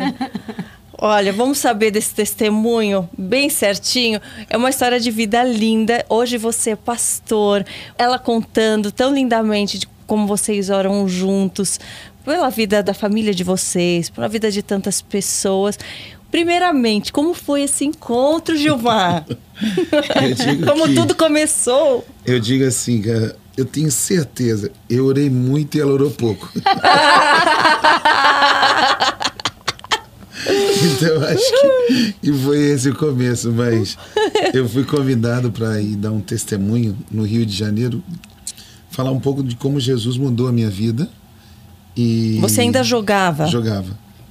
E já era cristão, então? Já era cristão, eu estava chegando do Mundial A gente tinha acabado de ser campeão do mundo com São Paulo e eu nem fui para ver minha mãe e meus irmãos.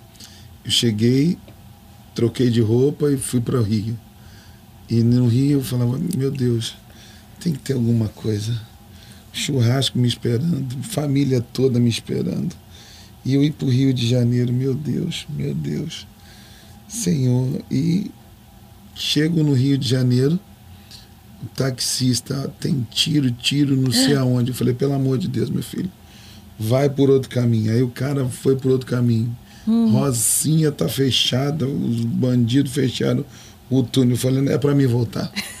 e aí? Eu falei para ele, irmão, faz o seguinte, cara, volta, que eu daqui mesmo já vou embora. Eu tenho certeza meu coração São fala, que... é, Deus mandando eu ir embora. Achando que era um sinal, né? e eu ali, desesperado, aí liguei, né, para o Carlinhos Félix, que era o nosso irmão, que me convidou. E ele falou, Gilmar, tem mais de 1.500 jovens aqui, cara. Por favor, não vai embora, não faz isso. Ah, eu falei, cara, mas o que, que eu vou fazer? Um tá, lugar tá fechado, o outro tá fechado. Deixa eu falar com o taxista. Uhum. Aí ele falou com o taxista, engrossou um pouco a voz com o cara. E eu tive discernimento naquela hora que o cara estava enrolando. Ah, ele estava com medo, talvez, de chegar até. Com medo, enrolando. E só sei que a corrida ficou três horas de corrida. Ele reconheceu que era jogador Sim. e tal. E aí, quando eu chego no lugar, é, era na parte da manhã, já tinha acabado o, o, o primeiro momento que era Sim aquelas reuniões de manhã e só ia ter reunião à noite.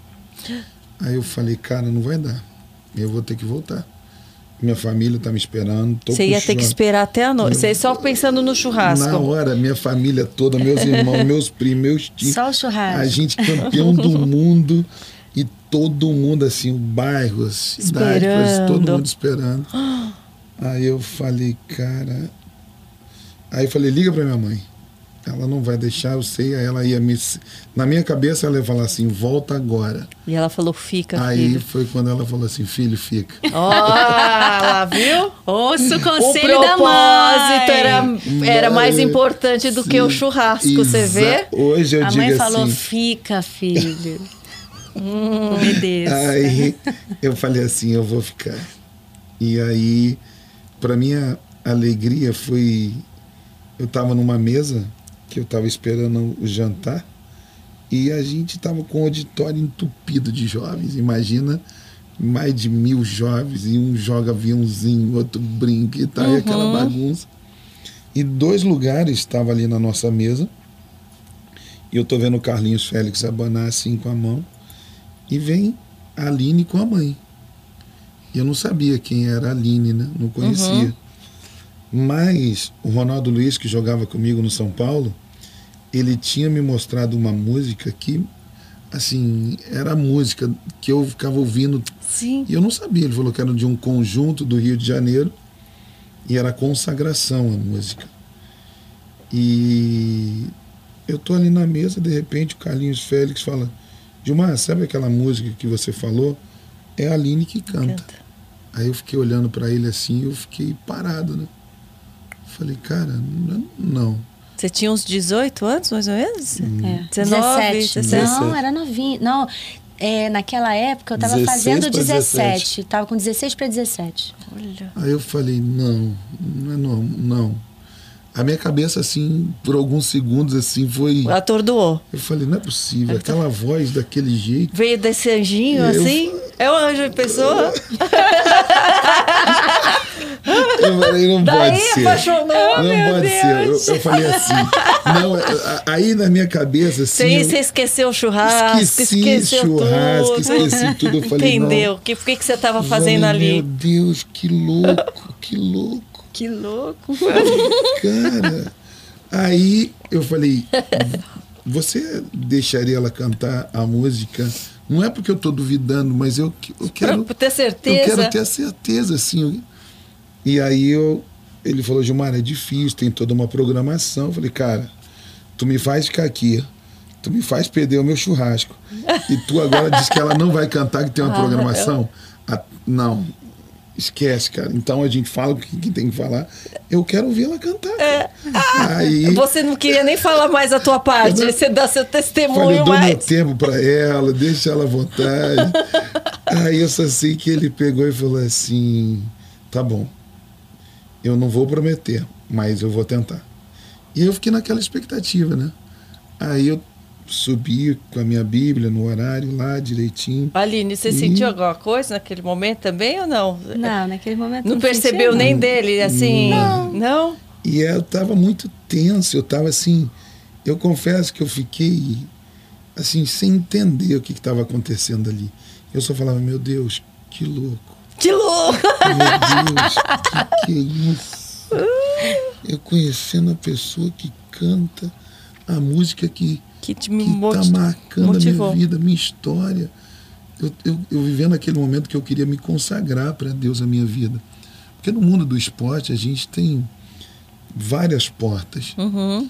E essas portas, muitas delas, elas te levam a caminhos que de repente não tem volta. Sim. E eu estava fazendo as minhas maiores escolhas na minha vida, de amigos, é, o que, que realmente eu queria para a minha vida.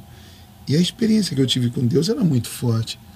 E eu falei, eu não posso voltar atrás. Uhum. Eu não quero voltar para o mundo. Eu quero consagrar minha vida a Deus. E essa canção veio nesse momento. E eu tô diante da pessoa que, Que fez assim, parte desse momento, esse- né? essa virada na minha vida, né? E eu falei, cara, o que, que é isso?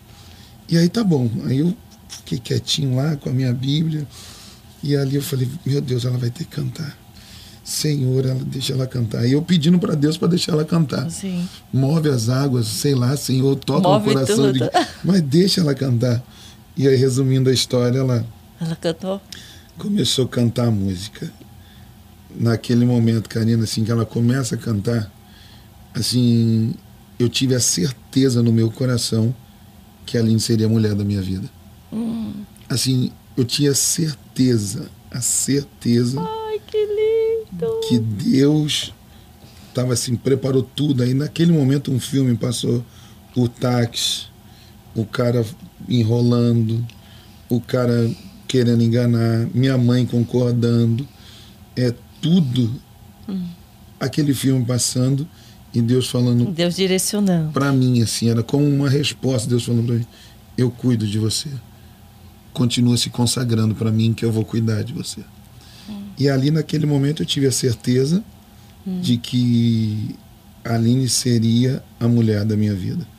E com 16 para 17 anos. E eu tinha 23, 20, Não, você estava Hum. com 21. é, 21, viveu 20 anos, e assim, era uma coisa muito louca que eu estava vivendo. E aí eu peguei, fui dar o testemunho, não sei quantos mil jovens, assim, se decidiram por Cristo. E ali eu falei, cara, como é que eu vou voltar para casa Sem falar com ela. com ela? Meu Deus, aí eu, me empresta a tua Bíblia. Aí ela me deu a Bíblia dela. Aí eu escrevi um versículo. Aí eu falei, mas eu vou deixar meu telefone, isso é muito forte. Eu não posso deixar o telefone, Senhor. E eu tremia, assim, eu nunca aconteceu isso comigo. Deixar o telefone na Eu falei, Bíblia, Bíblia, não ia falei pegar assim, bem. não, aí eu falei assim, que garoto é esse? eu falei, não posso fazer isso, não posso fazer isso. Senhor, outra estratégia, Senhor, me dá outra. E ali eu falando com Deus e- e- e tal, aí eu falei, olha, vamos fazer o seguinte, quando acabar a conferência, você pode me ligar para dizer como foi? Aí ela falou assim, ah, legal. Ah, mas eu, falei não assim, tenho o número, como eu, eu- vou ligar? Como é que você, tá? faz o seguinte, você me dá o seu telefone, eu te passo uma mensagem. Aquela época era nem mensagem, nem sei o que era. Aí eu só sei que ela falou assim, tá bom, eu vou dar o do meu pai. O seu falou, pai? Eu falei, ah, seu pai? Ah, tá bom. Aí eu, eu falei, tá bom. Aí, resumindo, ela me deu o telefone. Do, na realidade, dela. foi minha sogra, né? Pastora Sandra, que deu o telefone para Aline. Aline, você vai dar o telefone do seu. Aline, ele é jogador. Aline. Eu não- Aí eu. eu O pai ia dar uma barreirada ali, né? o Fica- que? Aí eu não imaginava o que seria essa embarreirada. Foram o quatro anos. Quatro anos nessa embarreirada. Eu me lembro que eu cheguei em casa primeiro. Foi mais zagueiro que você, né? Muito Viu? mais, muito mais. Você continuou jogando nesses Continuei quatro anos? Quanto- até quanto tempo? assim? Eu fiquei, assim, depois que conheci a Aline, acho que eu joguei mais uns 20 anos. 17, parei com 35. É. Você ficou um tempo na Espanha, a gente casou, foi pra Quase lá. que 15 anos, quase Depois- 17 anos jogando. É, porque depois voltamos, É. ficamos um ano em São Paulo, depois ficamos no Rio. Sim. E aí eu me lembro que nesse tempo todo eu encontrei um zagueiro mais marcador do que eu, que era o Pastor Ronaldo, assim. E ele, assim, mas marcava muito em cima. muito. Eu, nos quatro anos que nós Eu namoramos... conheço esse tipo de pai, hein? Meu pai é dessa linhagem aí, ó. Olha, eu digo que... Meu pai, assim- você se ligar pra ele falar, alô, você já cai de costas. É, Só assim. do a voz, alô. Então foi Quem assim. quer falar? Eu acho que eles fizeram escola. Eu não sei quem fez escola aí, mas era desse jeito, cara. E foi muito bom para mim nesse tempo, porque eu pude aprender que amor realmente ele tem um preço a ser pago se você quer realmente ter algo sério. Porque muitas coisas que elas vêm fácil, elas não têm o valor que elas realmente merecem. E eu pude entender que eu tinha que construir um alicerce sólido para que depois eu pudesse andar sobre ele. E foi nesse momento que eu pude acreditar naquilo que Deus estava falando comigo. E era momento de eu realmente consagrar minha vida, preparar a minha história para poder estar do lado de uma pessoa que seria realmente não só a minha amiga, a minha futura esposa, a minha melhor companheira, mas seria realmente a minha metade e queria completar minha vida para que nós pudéssemos construir os sonhos de Deus. Então eu tive esse discernimento muito cedo. E eu falei: o que eu tiver que fazer, o que eu tiver que esperar, eu vou esperar. Então, quatro anos assim, fui para a Espanha e eu falei: agora vai ser muito difícil. A distância. E foi nesses quatro anos que a gente aprendeu tudo aquilo que eu acredito que um relacionamento precisa, que é confiança, que é realmente depender de Deus, confiar no Senhor, é, essa coisa é, dos ciúmes, ele realmente ele Tem é segurança mesmo. Então né? foi isso. Então assim eu pude viver esse tempo aprendendo com Deus o realmente o que, que seria um relacionamento sólido. Uhum. E foi difícil. Eu confesso a você que teve muitas lágrimas.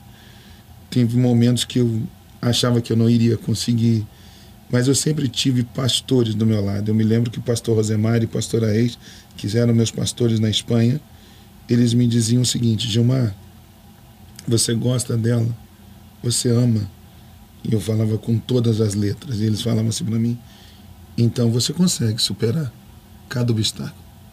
Porque quando tem amor verdadeiro, a gente não deixa que os obstáculos venham te fazer desistir. Amém. Você vai vencer. Vai Amém. vencer. E sempre era essa palavra. E eu louvo a Deus. O que era o mais difícil, na sua opinião, assim? Qual foi o maior obstáculo da, que você sentiu? Era a distância? Era a questão do ciúme, da sua própria insegurança? O, o quê? Eu acredito que o maior obstáculo era você vencer as vozes e as tentações diárias. Porque um atleta, ele tem muitas opções, possibilidades de Oportunidade, e né? ter, ter tudo, né?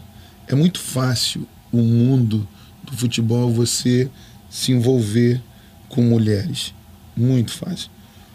Por isso que eu digo que as suas escolhas hoje elas vão determinar o seu futuro amanhã. Então, quando você realmente sabe o que você quer, vai ter momentos que você vai ter que dizer não para a sua própria carne.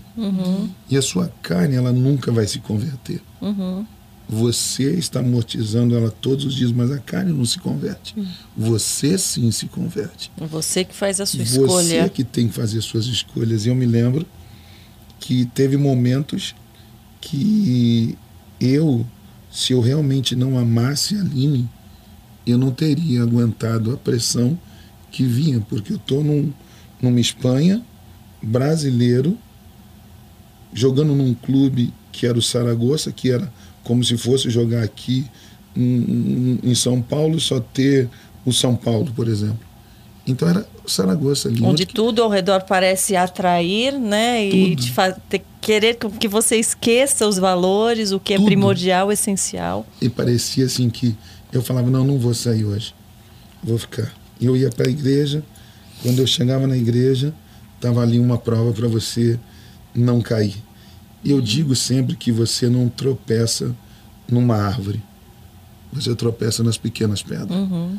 Então, se você não for fiel no pouco, no muito você nunca vai ser. Uhum. Então eu entendia que o momento de eu ser fiel era exatamente quando eu tinha que dizer não, não para isso, não para isso. E quantas oportunidades eu tive para poder quebrar os meus princípios. Mas na hora eu tinha o temor aqui dentro. Eu tinha o temor, eu falava não, não e não e não eu vou ser fiel. E eu acredito que essa fidelidade, essa decisão e essas escolhas me fazem hoje ter um casamento sólido, um casamento que passou pelo fogo, mas eu acredito que quando você tem Deus e você tem a palavra e você tem o temor e você realmente entende o que, que Deus está fazendo, você entende que os ventos, as tempestades, elas contribuem para o propósito de Deus mas não é. para te parar, não para te fazer retroceder ou desistir. Quando você tem claro quem é o Senhor na tua vida e o que Ele tem, qualquer obstáculo, qualquer vento, qualquer tempestade, qualquer deserto, eles vão te levar a chegar no propósito de Deus, vai te levar a contribuir. Então essa para mim foi a história que eu decidi escrever com a ajuda de Deus. Sozinho nunca ia uhum. conseguir. Sozinho, por isso que eu digo que a maioria dos atletas eles precisam de uma esposa idônea do seu lado. E muitas vezes a gente só vê a vida do atleta. O jogador fulano de tal é maravilhoso, o jogador de tal faz gol, pede música no Fantástico e aquela coisa toda, mas em casa eu acredito que a Aline ela é mais importante do que o esporte na minha vida. É a mãe dos meus filhos, é a esposa que sabe olhar para mim e saber me fortalecer quando eu preciso de uma palavra de ânimo. Hum. É a esposa que me tem sempre, não deu certo hoje, mas amanhã vai dar. Muitas vezes você está enfrentando um fantasma dentro de você e aquela mulher que está dizendo: você pode perder o campeonato, perder o pênalti, está lesionado. É o momento que ninguém está te vendo. Uhum. Mas a tua esposa está ali para te dizer: levanta, vamos lá, você vai vencer. Vamos lá, não deixa essa derrota te parar. Então, eu acredito que muitas vezes a gente esquece o papel da esposa. Sim. Esquece o papel da, da esposa desse atleta. E muitas vezes ninguém valoriza ela, a mídia, os clubes, o torcedor. E nem o próprio, ninguém, às vezes. E muitas vezes o marido. Uhum. Ele esquece que aquela pessoa que está ali, ela é digna de toda a honra. Ela é digna de, de você ter o seu reconhecimento. Porque essa mulher, as lágrimas, a sua fé e a sua oração, eu digo sim que eu permaneci de pé muito porque eu sei da minha fé em Deus, do meu amor e Deus me sustentando. Mas se eu não tivesse uma mulher do meu lado, sábia, que edifica a minha casa, eu com certeza não teria aguentado com tantas lutas. Porque o mundo do esporte não é, não é uma coisa que a gente fala assim, ai que lindo, quando ele faz gol, ai meu Deus, ele hoje pediu a música no Fantástico, ai meu Deus, o time foi campeão. Isso eu acredito que é 1% é, do resultado do teu sucesso. 99% está na tua casa. Tudo começa na tua casa. É verdade. E Aline, para você, como que foi esse início? Esse período que ele estava lá passando por isso, o que você estava sentindo? O que você estava então, percebendo, né, naquele momento? Ai, ai, Porque são inseguranças mesmo. Eu acho que é, é, difícil você viver à distância, principalmente no início, onde ainda o relacionamento não está sólido, está em construção, né? Sim. Esse período do alicerce, de se conhecer, né? É preciso ter muita direção, é preciso ter esse respaldo e, e deixar Deus trabalhar e confiar.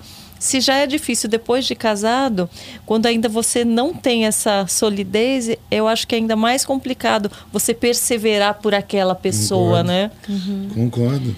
Sim, é verdade. E tudo foi muito novo para mim, porque o Gilmar foi meu primeiro namorado.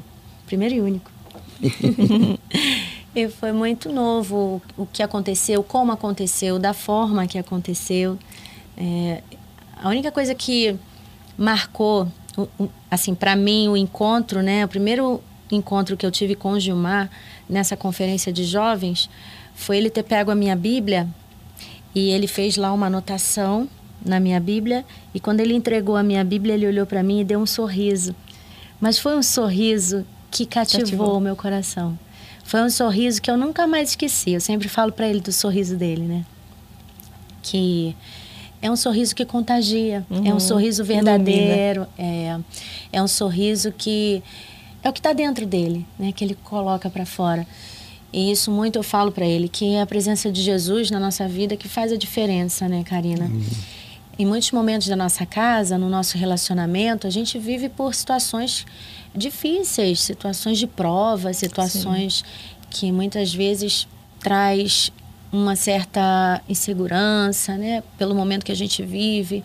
Então, como ele falou, é um fortalecendo o outro, mas o Gilmar está sempre com esse sorriso, com esse jeito dele de, de olhar para as coisas e não olhar a situação natural como algo destruidor para nossa olhar vida. Além disso. Ele olha além, ele consegue enxergar além e ele passa isso, ele passa isso para mim, ele passa uhum. isso para os meus filhos, né? A gente sempre fala que é isso que nos põe de pé. Não é Sim. o que a gente vê, mas o que a gente crê. Sim. E o meu marido, ele é isso, Karina, todos os dias, sabe? A gente pode estar tá passando a maior tempestade, mas eu olho para ele e eu vejo a presença de Jesus na vida dele. Eu vejo a autoridade de Deus na vida dele, uhum. né? Como realmente o cabeça da minha casa, em que a gente como mulher, a gente precisa né, olhar para o nosso esposo e, e, e, ver realmente a referência, ver um lugar onde a gente pode se apoiar, onde a gente uhum. pode ter a certeza de que aquilo que ele está falando é porque algo realmente ele ouviu de Deus para estar tá dando aquela direção, aquele Sim. conselho, né? E isso foi maravilhoso. A nossa história de namoro e de noivado construiu em mim, principalmente, é, uma dependência muito grande em Deus. Por que, que eu falo isso? Porque o fato do Gilmar, a gente quando começou a namorar, você estava no cruzeiro. E logo depois ele viajou para Espanha. Ele foi para fora, foi para Madrid, foi para Saragoça. E aí eu falei assim, meu Deus, a gente ficou orando nove meses. Quando a gente começou a namorar, ele vai para fora. fora. Como vai ser? Como vai ser? Acho que esse negócio não, não vai é para ser, desde o começo aqueles pensamentos. Não vai ser, vai rolar isso não, é. gente. Se aqui no Brasil já era difícil, imagina no fora. outro país, como é que vai ser esse negócio? E eu meio insegura, meio inquieta aqui por dentro, Sim. né? Aprendi a descansar e eu falei, ah, Senhor, seja o que Deus quiser. Sim. Se realmente é, Deus tem algo para as nossas vidas juntos, vai acontecer independente da distância. E a gente não tinha Instagram, a gente não tinha WhatsApp, a gente não tinha nada disso, FaceTime, a gente Sim, não tinha nada disso. Não tinha como não acompanhar tinha, o que estava acontecendo. Sim, agora é muito fácil. Online. Oi, não tinha eu tô como te vendo rastrear. Aí. Liga agora, Sandra, foi na live. Não tinha, a gente não tinha. A única forma que a gente falava era pelo telefone, que as ligações eram um absurdo, uhum. né? Muito caro. E. Cartas. E carta. Que eu me lembro que eu mandava muitas cartinhas para ele, perfumava as cartas, uhum. escrevia, fazia desenho e mandava bombom. E ele também mandava para mim. E a gente ficava, sabe, numa, é, numa situação de realmente depender de Deus. Senhor, é Sim. isso? Sim. Senhor, Então fortalece a nossa vida, fortalece a nossa fé. E o nosso amor foi crescendo, foi amadurecendo, Sim. foi prevalecendo em meio às circunstâncias. E foi bom demais. E daí veio o momento de se casar, de viverem juntos. E aí começam outras questões. Né? Eu acho que a, a convivência, como lidar com a convivência, mesmo tendo os dois, né? Um direcionamento de Deus, mas tendo que lidar com as diferenças, com né, o convívio. Como foi, como é? Como vocês lidam com essas diferenças, com o tempo de cada um?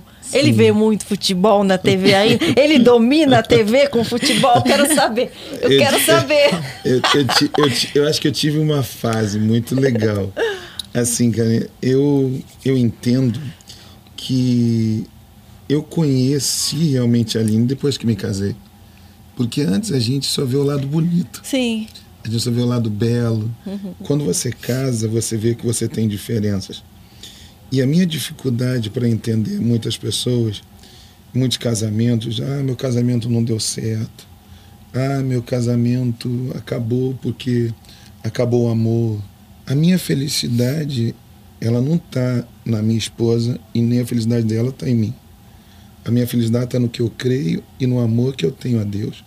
Se Deus não for suficiente para me ser a felicidade, Uhum. trazer a felicidade para minha vida, tudo nessa terra não faz mais sentido. É. Então a felicidade não está na minha esposa, não está em mim como marido.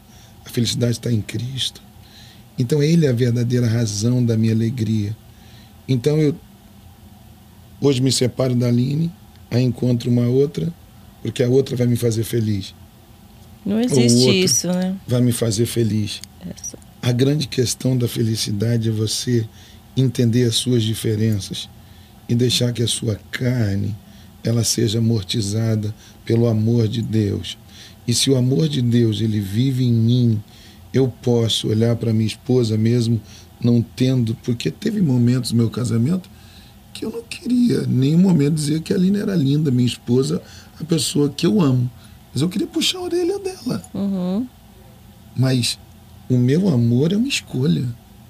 Eu escolhi. Uma decisão. Sim. né? É uma decisão. É. Eu É um escolhi. compromisso, é É um uma compromisso. decisão, é, Então, é você perseverar Acabou. naquilo. E Então nós vamos vencer juntos. Então eu acredito que muitos que estão novos começando aqui, se eu pudesse dar um conselho para vocês, é 22 anos de casado e mais 5 anos de namoro, noivado, e eu tenho um pouquinho de maturidade para dizer isso para você.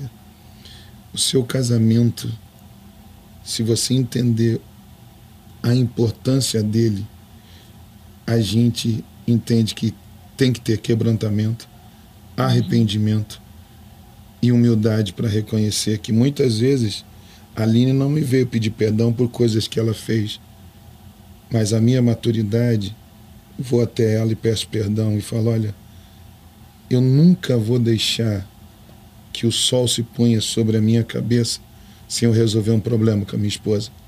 Esse foi um dos três conselhos que eu recebi no meu casamento. Nunca deixe o sol se pôr sobre a sua cabeça sem resolver um problema. Já teve três horas da manhã que eu e a Aline de joelho, chorando, um pedindo perdão para o outro. Mas a gente nunca dormiu, um virado para um lado, outro virado para o outro, ela dormia no quarto da mãe, dormia no quarto do pai. Falei, Nunca, não, nunca? Nunca. Fala a verdade. Nunca, Gente. nunca. Esse Eu um já. Esse era um princípio para nós. Eu Sabe por já. quê? Meu pastor me falou uma vez, ele falou, Gilmar, quando você toma uma atitude como essa, quem está batendo palma e torcendo para deitar no meio é o diabo. Ah, é. Ele que é o que mais se alimenta de uma discussão, De uma confusão. De uma confusão. Nunca permita que o diabo durma na tua cama. Uhum. Aquilo para mim era. Nossa, agora eu fiquei com essa imagem. É forte eu isso, hein? Nunca imaginei que isso. Nossa. Não vai dormir. Quando pensar em virar Não de costas, eu vou lembrar que outra coisa vai tomar o lugar Não ali. toma- Sai daqui. E, e é exatamente Não é? sai. Sai E agora. pronto. E aí eu entendi, nesses meus 22 anos que nós vamos fazer, eu nunca dormi ali no quarto e no outro sem resolver um problema. Segundo, perdão. O perdão não quer dizer que a Aline me fez alguma coisa, eu, sem eu tiro da minha mente o que a Aline fez, deletei, acabou. Não é isso. O perdão é eu saber que ela fez alguma coisa, mas eu já perdoei aquilo, não me faz mais ficar carregando Remoendo, uma né? mochila nas Remoendo, costas isso. com esse problema. Eu decidi esquecer e Sim. viver a minha vida. Sim. Então, o perdão, ele sara. Muitas vezes o orgulho, a soberba, a carne, ela não te deixa perdoar. E você está lembrando, pegamos um gabinete que a pessoa, 20 anos, que ela não conseguia se realizar com o marido sexualmente. E aí, um momento de crise, pergunta, mas o que aconteceu? Pastor, há 30 e poucos anos, eu, no momento da minha noite de núpcias com meu marido, eu tinha ganhado uns quilos Não e tava. não estava com aquele corpinho lindo, maravilhoso.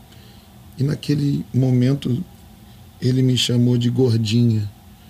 Vem cá, minha gordinha. Aquilo bloqueou a mente dela de tal forma Que ela se envergonhou. que ela se envergonha, ela nunca mais conseguiu ser uma mulher realizada na sua vida sexual. Até o momento que ela conseguiu liberar isso, pedir perdão, trazer à luz, e a partir daquele momento ela começou uma lua de mel. A gente vê pessoas hoje brigando, ah, pastor, eu, eu já falei para ele, eu não gosto que ele pegue a pasta de dente e aperte assim. Eu gosto que ele enrole, que nem minha mãe me ensinava. Existe isso mesmo. Eu, às vezes eu ouço isso, eu acho que às vezes é brincadeira. Ah, obrigado, negócio de pasta de dente, ou que deixou a toalha Uma molhada. A, a gente está vendo tantas coisas que a gente vê que não é o diabo. Ah, o diabo, o diabo, o diabo não está nem aí para tua toalha molhada. É. O problema é você entender que a sua vida, o seu casamento, você tem que viver feliz. E muitas vezes a gente ainda continua sendo a mimada da mamãe. Eu vou para casa da minha mãe. Eu vou para casa do meu pai.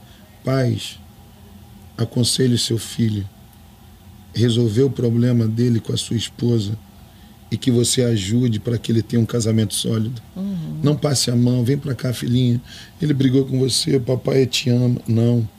Quando você casa, a Bíblia diz: deixa pai e mãe se une ao seu marido e se torne uma só carne com ele.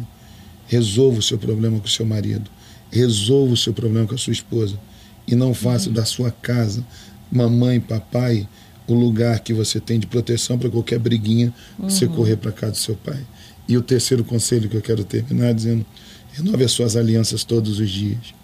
Todos os dias nós temos a oportunidade de renovar nossas alianças. Ai, eu vou ganhar aquela joia maravilhosa, aquele brinco, aquela bolsa. Não, é simplesmente uma mensagem. Eu te amo. Vem logo para casa, eu tô com saudade. Sabia que hoje eu estava aqui lendo a minha Bíblia, pensei em você. Todos os dias nós podemos renovar nossas alianças. A grande questão é que, de repente, o que você não fala, tem outro que vai falar. Uhum. Tem outra que vai falar. E muitas vezes o que a outra está falando parece que tem mais peso do que a tua esposa ou teu esposo. Então, o que eu acho é que nós precisamos entender que hoje a igreja está passando por uma grande reforma, mas a reforma começa dentro da nossa casa. E se na nossa Sim. casa a gente tem um lar em harmonia, nós vamos refletir isso para as pessoas, vamos refletir isso para jovens, adolescentes, que a Aline falou, crianças. Eu fico imaginando a Aline falar, cantar, dar uma palavra para uma criança, uma palestra para uma criança, ela enferma, triste, amargurada. É, Como é que seria isso? é, exato. Então eu acredito que a gente não dá para passar uma maquiagem e falar assim, eu estou bem, eu vou. Não. Eu acredito que hoje nós precisamos voltar para a Bíblia. Essa geração precisa voltar para a Bíblia. Hebreus, a carta de Hebreus é linda para mim, né? Teve homens que morreram pelo Evangelho, homens que foram cortados no meio, homens que foram lançados dentro de cova de leão, mas homens que diziam: Eu não desisto desse Evangelho. Eu não desisto desse Evangelho. E nós estamos desistindo das coisas. Ah, que estou desviado. Ah, eu estou desistindo do meu casamento. Tô... Cristo, ele não desistiu da noiva. em muitos momentos ele chega e fala: Pai, pai, labassa bactane, por que tu me desamparaste? Ele tinha todos os momentos para dizer: Não vou aguentar. Mas ele foi até o fim. Ele carregou a sua cruz, prego nas mãos, prego nos pés, coroa de espinho, ser cuspido. Mas ele não desistiu de nós. Eu acredito que hoje nós precisamos fazer uma reflexão de que evangelho nós estamos vivendo, uhum. de que cristianismo nós estamos vivendo qualquer briguinha eu vou me separar, qualquer não, não e não. Eu tenho entendido o seguinte: nós seremos a igreja que vai ser um exemplo para o mundo. E não adianta eu é. Chegar para você, Karina, falar: ai, Karina, não deu certo meu casamento. Ai, Aline, não deu certo meu casamento. Ai, porque ele não me entende, porque ela não me entende. Por... Gente, não tem desculpa. A desculpa, ela precisa acontecer em mim. Eu sou fruto de uma separação dos meus pais. Eu sei o que, que é. Eu sei o que, que é ter uma separação dentro da tua casa. Eu sei o que, que é ver meu pai, com 49 anos, morrer com um infarto fulminante, de desgosto, de tanto beber e de tanto fumar cigarro, cinco, seis de cigarro por dia, porque ele teve as suas escolhas. E hoje eu sei o que uma separação traz. Então, muitas vezes a gente pode estar aqui, não, isso, aqui Não tem. Quem tem Cristo e quem tem a verdade do Evangelho, aonde tem arrependimento, quebrantamento uhum. e tem realmente Cristo no centro, vai ter perdão, vai ter amor, vai ter reconciliação, vai ter verdade. E eu creio que Deus vai levantar uma geração que vai dizer: olha, a minha casa estava em colisão, mas eu decidi não me separar. E Cristo vai vir. Amém. E Cristo vai abençoar. Amém. Amém. Glória a Deus. Gente, estou notando tudo aqui, ó. Vocês também, né? Porque eu acho que é tão importante a gente ouvir histórias de pessoas sábias mesmo, que lutam pela família diariamente, porque é um, como você disse, é uma escolha, escolher, né, estar unido, escolher um fortalecer o outro, vai meio que contra o que a humanidade está vivendo com sua carne, né? Sim. Dando mais importância para o que é superficial, o que é momentâneo uhum. e esquecendo desses valores. Mas existem alguns hábitos, eu acho que de um casal, para que eles se fortaleçam no dia a dia, na questão de fé, de entendimento, de um encorajar o outro. O que, que vocês indicam da vivência de vocês, tipo, orar junto, como você disse, um valorizar o outro, algo que possa edificar outros casais também, assim, se a eu, se fortalecerem. Se eu pudesse, assim, eu acho que a coisa mais importante, o conselho mais importante que eu daria é diálogo. Uhum. É diálogo. Eu acho que o diabo, ele é. A Bíblia diz em João 10, 10 que ele veio para matar, roubar e destruir. Se nós fôssemos parar para pensar o que o diabo mais roubou desde a época do Éden, com Adão e Eva, até hoje é o diálogo. Eu acredito que nós precisamos voltar a ter diálogo. E muitas vezes não é no momento da ira. Porque no momento da ira, eu sou capaz de, com as minhas palavras, ferir as pessoas que eu amo, as pessoas que eu nunca deveria ferir, num momento de ira e 10 segundos de ira, eu sou capaz de destruir uma história de anos, de anos, de anos. Eu vou dar um exemplo. Conta comigo, Aline, 10 segundos. Vai contando aí. Um. Eu não te amo. Você não é a mulher da minha vida. Eu nunca deveria ter casado com você eu não quero mais ficar aqui, eu vou embora Acabou. dessa casa. Imagina em 10 segundos as palavras que eu lancei no coração da minha esposa. Eu não te amo, nunca deveria ter me casado com você, você não é a mulher da minha vida, eu vou embora daqui, eu não quero mais falar com você em 10 segundos. Se nós entendêssemos que as nossas palavras têm poder de vida e de morte, de bênção ou de maldição, e a Bíblia fala em Tiago que não pode sair de uma mesma fonte água doce e amarga. Sabe o que eu quero dizer para você? Que o diálogo o diabo roubou. E se ele que é um ladrão, quantas coisas ele tem roubado da tua família por causa do diálogo? A alegria, a paz, a felicidade, o amor, a paciência. Ele uhum. tem roubado tantas coisas por causa do diálogo. Então, se eu é. pudesse dizer a você hoje, chegou a hora de você contra-atacar isso. Chega. O teu diálogo pode restaurar o amor. O teu diálogo pode restaurar o perdão. O teu diálogo pode restaurar aquilo que o diabo roubou da alegria. O teu diálogo pode restaurar o seu relacionamento com o seu filho. O seu diálogo pode restaurar o seu relacionamento com a sua filha. O seu diálogo pode restaurar tudo que o diabo roubou na tua casa. Volte a permitir que a tua casa tenha diálogo, verdade. E quando nós entendemos a importância do diálogo na nossa casa, ele nunca mais vai te colocar uma máscara. Hoje o diabo tem colocado uma máscara em nós por causa de uma epidemia. Uhum. Mas não só nisso. O diálogo muitas vezes tem faltado e ele tem sido um ladrão que tem roubado o nosso casamento, o nosso relacionamento. E nós não podemos permitir isso. Volta a dialogar com o seu marido, sua esposa, seus filhos e diga: Eu te amo, você é importante, eu te perdoo. Essas palavras têm poder. O que eu posso fazer para melhorar? Uhum. Como eu posso ser uma esposa melhor? O que eu tenho feito que tem desagradado você, Gil? O que eu tenho feito? Diálogo, conversa, uhum. sabe? E orar também é importante. Os momentos que a gente ora, a gente soma força, espiritualmente falando. Uhum. E a gente consegue contra-atacar tudo aquilo que vem de ataque contra a nossa casa. A oração é uma arma, uhum. né, Gil? E muitas vezes a gente está usando das nossas palavras como que se fosse uma arma para ferir um, um outro, outro né? sabe? E Deus tem nos mostrado, olha, eu tenho dado armas a vocês para que vocês possam usar da forma certa. Pegue a boca de vocês na hora de uma oração, abra a boca para profetizar, uhum. para declarar vitória, para declarar bênção, para declarar que o seu marido vai ser um marido melhor, mais abençoado, um homem de Deus, né? Sua esposa vai ser mais sábia, vai haver mudança, vai haver Sim. transformação dentro dessa uhum. casa, seu filho vai se levantar, a fé de vocês vai ser mais forte.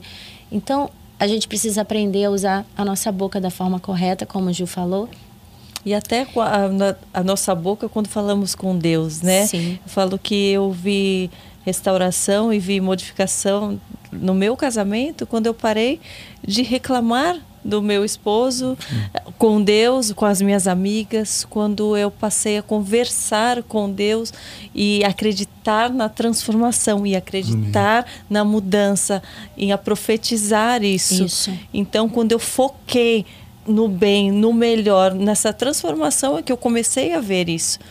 Então eu passei a reclamar menos para Deus, a reclamar para as minhas amigas, reclamar para o meu esposo, mesmo achando que eu tinha razão e que Sim. a mudança teria que vir dali, mas eu passei a me enxergar mais também, porque quando a gente silencia e acha que o erro está no outro só, né, a gente acaba não vendo os próprios erros e onde a gente tem que se transformar. Onde nós temos que mudar. É, é. Então eu vi aonde eu tinha que mudar e foi através da minha mudança, das minhas atitudes, das minhas palavras que eu vi mudança no meu casamento.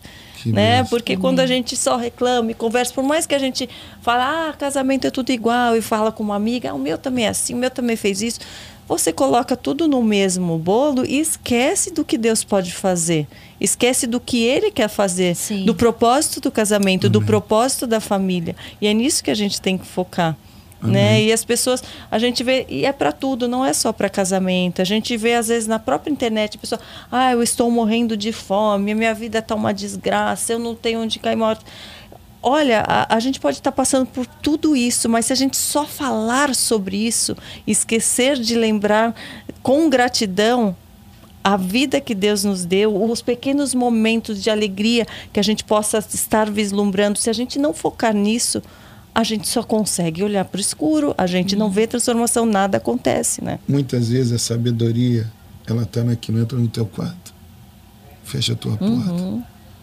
Ora para aquele que tudo pode e se você confia nele, você vai ver que ele vai mover as águas a teu favor. Sim. Amém. Então eu acredito nisso. E eu acredito que tem uma geração que precisa de ouvir conselhos como o teu, para poder dizer assim: eu quero me levantar. Eu preciso ser uma mulher sábia na minha casa. Uhum. E eu acredito piamente no que a Bíblia fala, que a mulher sábia, ela edifica a sua casa, mas a tola, com as suas Derruba. próprias mãos, Derruba, destrói. destrói. Então que a gente levante uma geração de homens e mulheres sábias que vão edificar sua casa e vão construir filhos e vão construir lares que vão ser referência.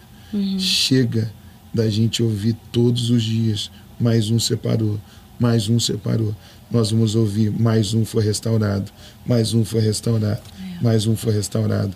E se nós pudermos contribuir com essas palavras, a nossa oração é que a tua casa seja uma benção, que os teus filhos sejam uma benção, Amém. que a tua geração seja uma benção e que você possa ser uma benção, dizendo: valeu a pena confiar no Senhor.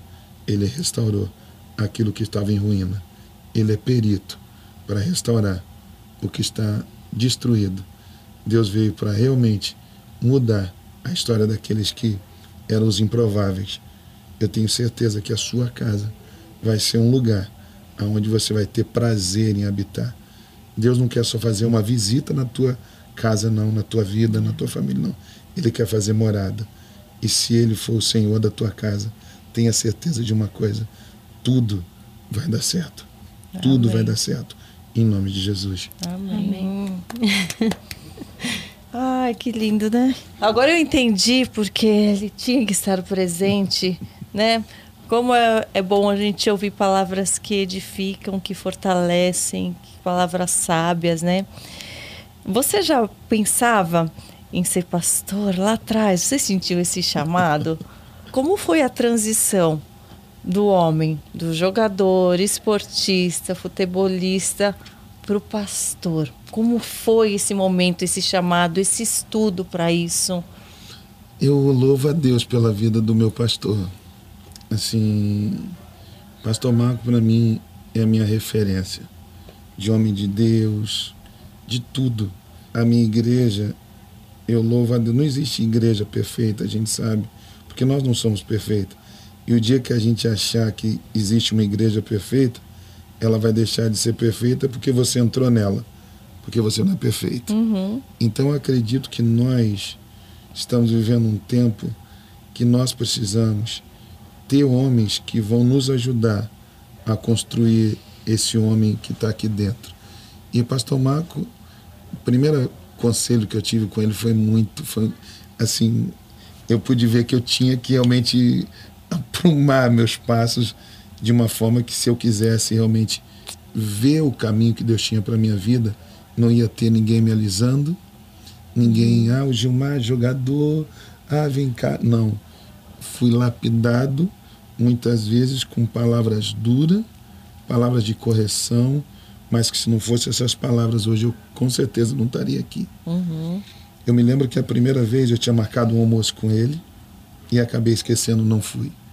E eu era sempre muito político, aquela coisa de jogador, né, político, e eu, e eu sabia costurar e tal, e aquela coisa. No dia, ele marcou 15 dias depois comigo um almoço. E aí ele foi, muito sábio, né?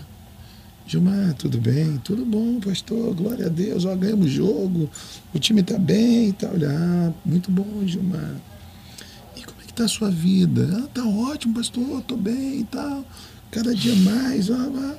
Ele foi, ah, Hum, Gilmar, deixa eu dizer uma coisa para você. Tudo que Deus me deu é muito precioso, muito precioso. E eu não posso depositar num saco furado. Aquilo para mim assim foi, falei, caramba, que forte. Aí eu gelei, né? E aí naquele momento ali começou ele falar para mim, Gilmar, você é uma pessoa que tem um talento muito assim, a gente vê um potencial em você. Mas um homem de Deus, ele tem que ter uma única palavra. Sim, sim, não, não. Comprometimento, né? Você assim, não ver- dá para andar em cima do muro É. e querendo fazer. E a vida do cristão, Gilmar, o que você falar hoje, você tem que sustentar daqui a 50, 100 anos, se Cristo Uhum. não voltar. Você lembra que você marcou um almoço comigo? Tava assim, pois é. Eu larguei minha agenda, fiz tantas coisas e você não ligou. para falar que não dava. Eu entendo que você podia estar jogando, viajando, concentrando. Mas essa é a sua vida. Você dá jeitinho em tudo. E não tem momentos com Deus para dar jeitinho, porque Deus não vai operar. Sim. Aí aquilo para mim, eu tava parecendo que eu tinha saído de um jogo, minha cara, mas eu transpirava. Eu transpirava e ele falou assim: "Se eu for investir na sua vida, eu tenho que ter a certeza que você vai ser amanhã um homem de Deus. Você tem direito a escolher uhum. o que, que você quer. E naquele momento eu disse para ele, pastor, me ajuda. Eu não quero ser mais ou menos, mais né? um. Eu quero ser uma referência para minha vida, uhum. para minha casa, para minha família. Então ele falou, você vai precisar mudar muito. E aquelas mudanças eram atitudes e que muitas vezes a sua atitude a mente hoje, uma engana amanhã, uma meia verdade hoje, é isso tudo vai corrompendo você aqui dentro. Uhum. Então eu tive que começar a permitir essa mudança. E quando eu parei de jogar futebol, eu comecei a me envolver com jovens na igreja, comecei a trabalhar, limpar cadeira, lavar banheiro. Eu queria estar na porta, eu queria aprender a mexer em máquina, eu queria aprender a mexer no som, eu queria ficar na igreja. Eu uhum. queria servir. O que, que me falasse, eu estava pronto. E ali foi, foi, foi, foi. E hoje já 15 anos como pastor. Mas a maior lição que eu aprendi foi eu poder dizer para o meu pastor: eu não vou ser um saco furado. Então tem muita gente que hoje tem recebido tanto do seu pastor, da sua igreja, mas por você continuar vivendo a sua vida, da sua maneira, do seu jeito, você continua sendo essa pessoa que você é, sem uhum. mudança, Sim. sem caráter, continua enganando, uhum. continua é, enganando esposa, filho, e, mas é crente, está dentro da igreja. Ah, tá tudo bem. Uh, tem muitos que estão até cantando, estão adorando. A gente está vendo isso todos os dias. Não dá mais. É, não gente... tem essa entrega total, não né? E isso é falta de entendimento, né? E, gente... e como que pode, né? É a falta da, da vivência daquilo que prega, daquilo que, que ouve, que fala, mas não vive, Exato. né? E porque viver realmente exige de nós exige deixar ser lapidado, ser corrigido. É por isso que a gente fala que a gente tem que agradecer em todos os momentos, até nos ruins, até naqueles obstáculos mais difíceis. Hoje eu Sim. percebo isso diariamente, não só no meu casamento, no meu trabalho, em tudo. Quando eu tenho oportunidade de algo difícil, hoje eu agradeço e falo, que bom, eu vou aprender algo aqui. O que, que eu vou aprender hoje, Senhor? Eu me entusiasmo nas, nos momentos ruins, coisa que me deixava para baixo. Falo, Poxa, mais é. um momento, uma oportunidade de eu aprender algo aqui. Uhum. E isso é demais a gente dar essa entrega, porque eu falo que é aí que a gente se fortalece, é aí que uhum. Deus se faz presente. E hoje eu percebo tantas pessoas assim que conviviam já comigo, que já tinham uma vivência no meio cristão e que eu, no dia a dia eu não via tanta transformação. E eu percebo, hoje eu entendo qual é a diferença. É estar nessa entrega, em se deixar ser lapidado, ser moldado, em ter a coragem de assumir o evangelho perante as pessoas. Sim. Que as pessoas hoje têm medo. Hoje elas vêm para mim, Karina, parabéns pela sua coragem. Eu falo, Gente, as pessoas realmente têm medo. Eu fico abismada hoje das pessoas terem medo de falar da palavra de Deus, de como elas vão ser vistas, como elas vão ser recebidas que é coisa mais linda do que falar é. de Deus, Sim. ser grato por tudo que Ele faz, do, por tudo que a gente é por causa dele. É Isso me entristece ao mesmo tempo, mas eu falo, eu não posso fazer pelos outros, eu vou fazer por mim. E se alguém se sentir motivado, se sentir iluminado por algum exemplo, alguma coisa, eu já vou estar fazendo, porque eu estou fazendo por Deus, pela gratidão que eu tenho de ter percebido isso. Amém. Amém. Amém. Karina, aí é lindo. Amém. Eu vou te dar um exemplo bíblico e eu prometo que eu termino, porque se deixar, a gente vai fazer Sim. vigília. a gente vai. Porque falar do amor de Deus é isso. É. Falar do amor de Deus é isso.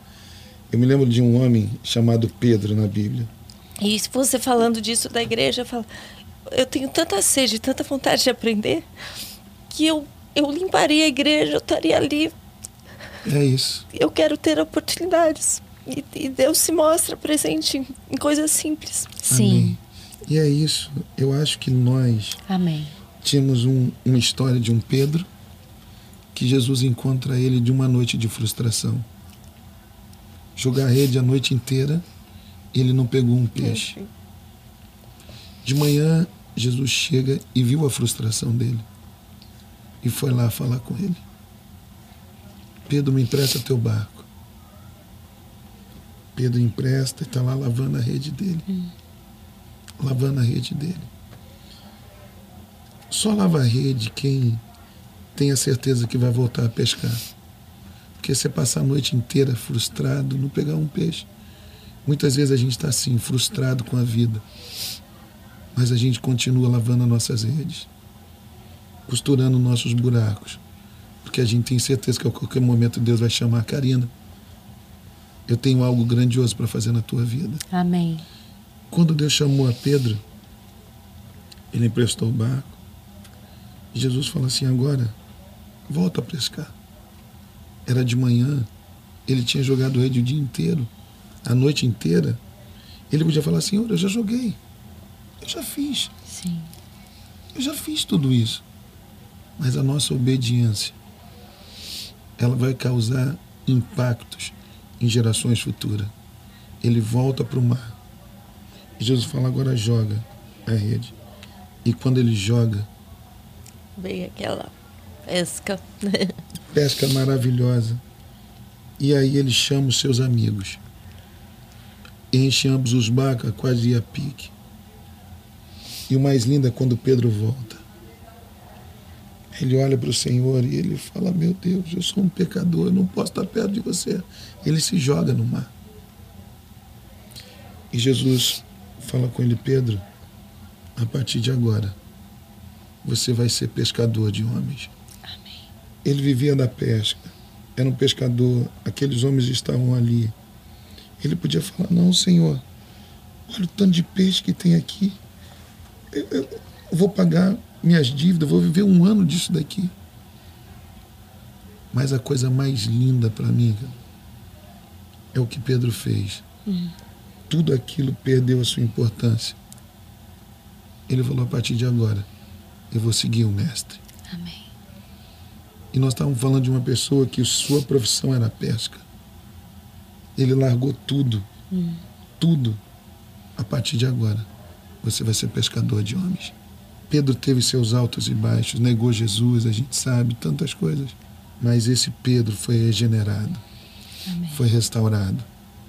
E esse homem se tornou um dos maiores marcos do cristianismo. A ponto das pessoas trazerem enfermos e a sua sombra curava multidões de pessoas. O que, que eu quero dizer com isso para a gente terminar? Jesus é poderoso para pegar a gente. Eu me considero um dos mais pecadores, falhos. E ele pegou a nossa história e ele falou: Quero usar você. Eu quero Amém. usar você. A grande questão nossa hoje é o que você falou. Eu quero que Deus me use, mas do meu jeito, É. da minha maneira. Eu quero continuar sendo Gilmar, jogador. Não, esquece. Engenheiro, empresário, médico, atriz, jogador de futebol. Quando nós estamos na casa de Deus, gente, nós estamos ali para servir. Hum, Não tem mais título. não. Eu sou servo. Ele é o Senhor. E quando eu entendo isso, a nossa vida nunca mais será a mesma. Você pode ser quem você for, mas quando você está diante dele, você é servo. Amém. E aí, a gente está aqui para servir. É. Servir, e quando você precisar, os nossos amigos precisar, nós estamos aqui para servir. vamos carregar, vamos pegar mão, Vamos fazer junto. isso. E- Vamos junto. E seguir perseverando, né? Não É desistir, porque falhar, nós- iremos falhar todos os dias.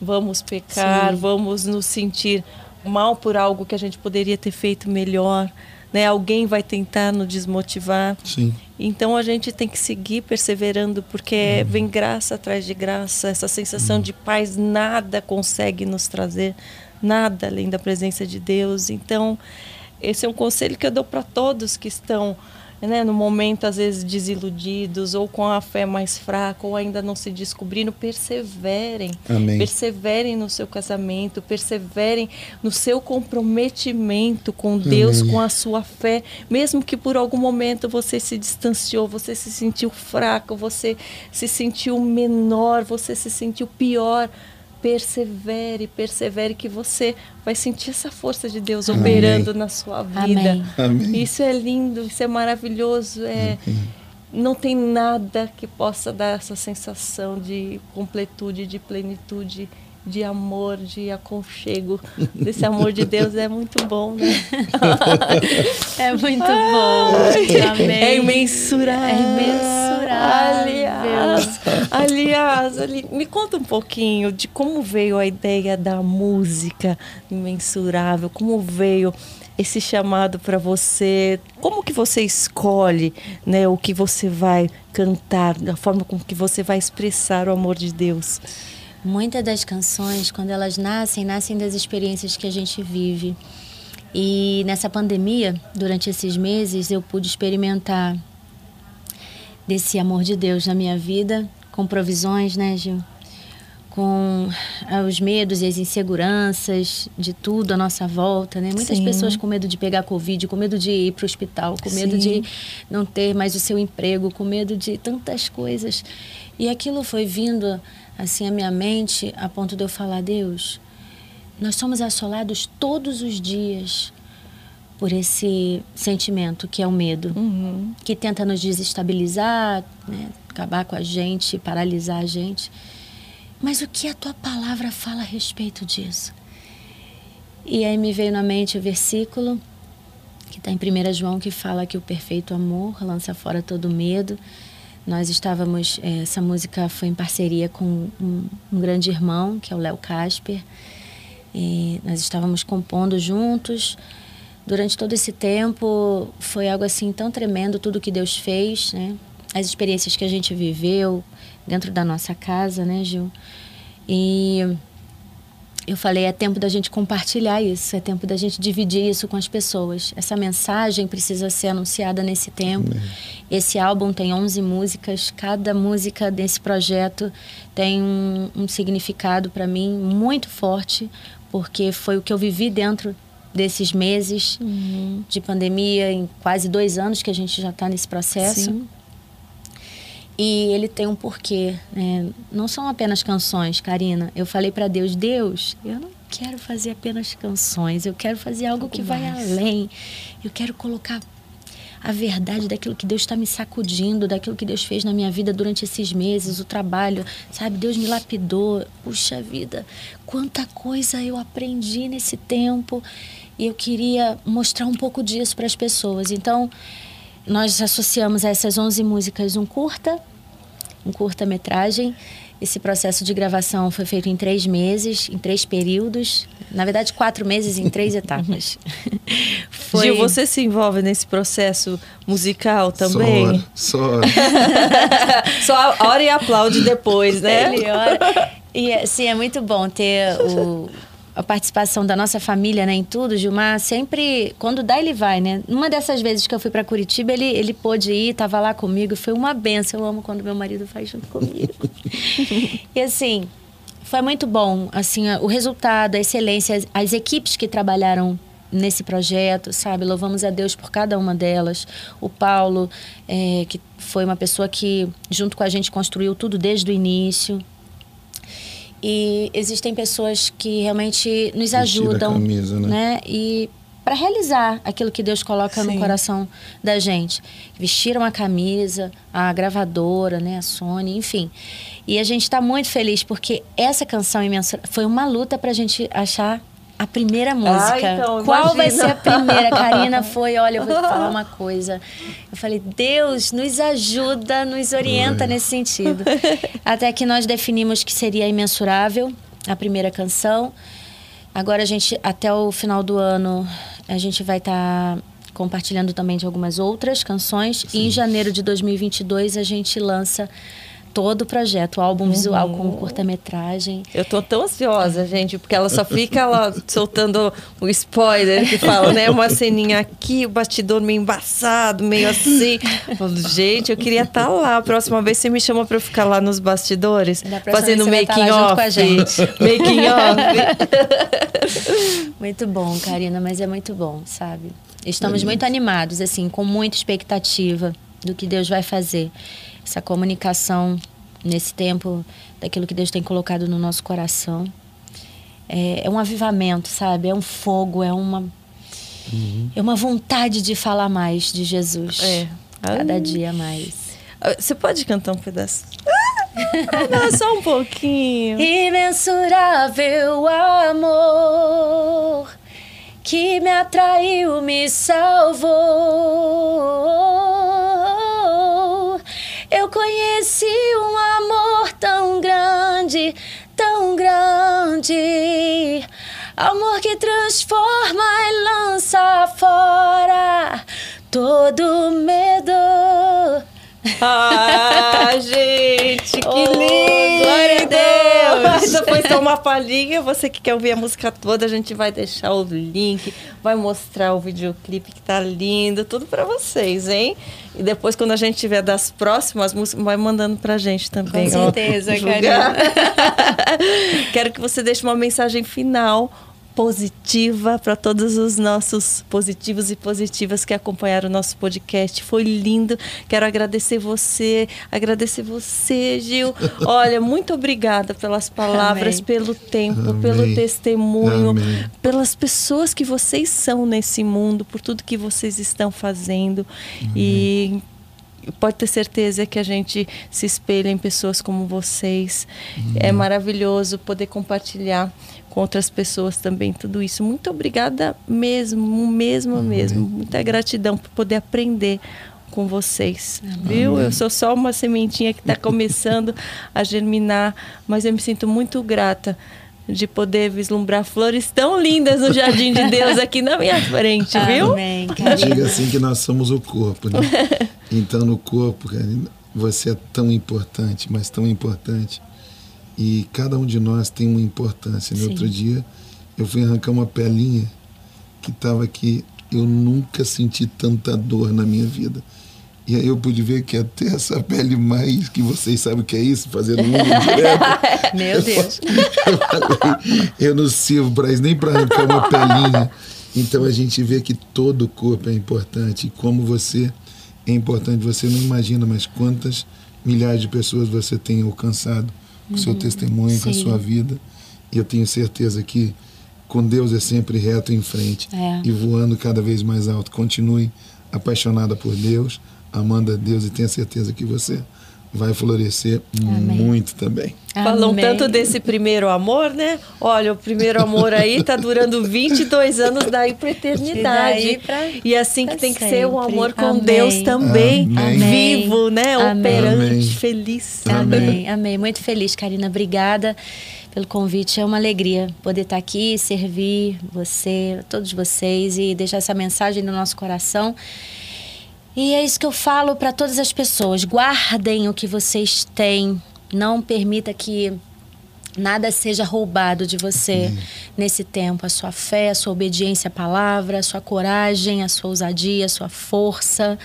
Não abandonem aquilo que Deus deu a vocês. Guardem, guardem, guardem mesmo guardem com todas as forças, Amém. com todas as forças. Esse tempo é tempo da gente, como o Gil falou, reto e sempre em frente. Yeah, e vamos com tudo, olhando para Jesus, sem vacilar, Amém. sem titubear, é. sem ficar em cima do muro. É.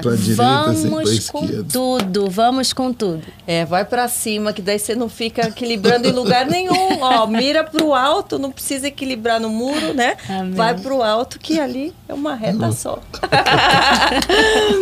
Vamos ficando por aqui. O papo foi lindo. Muito obrigada. A vocês que ficaram com a gente, positivos e positivas. Até o próximo. Positivamente. Uh! Tchau.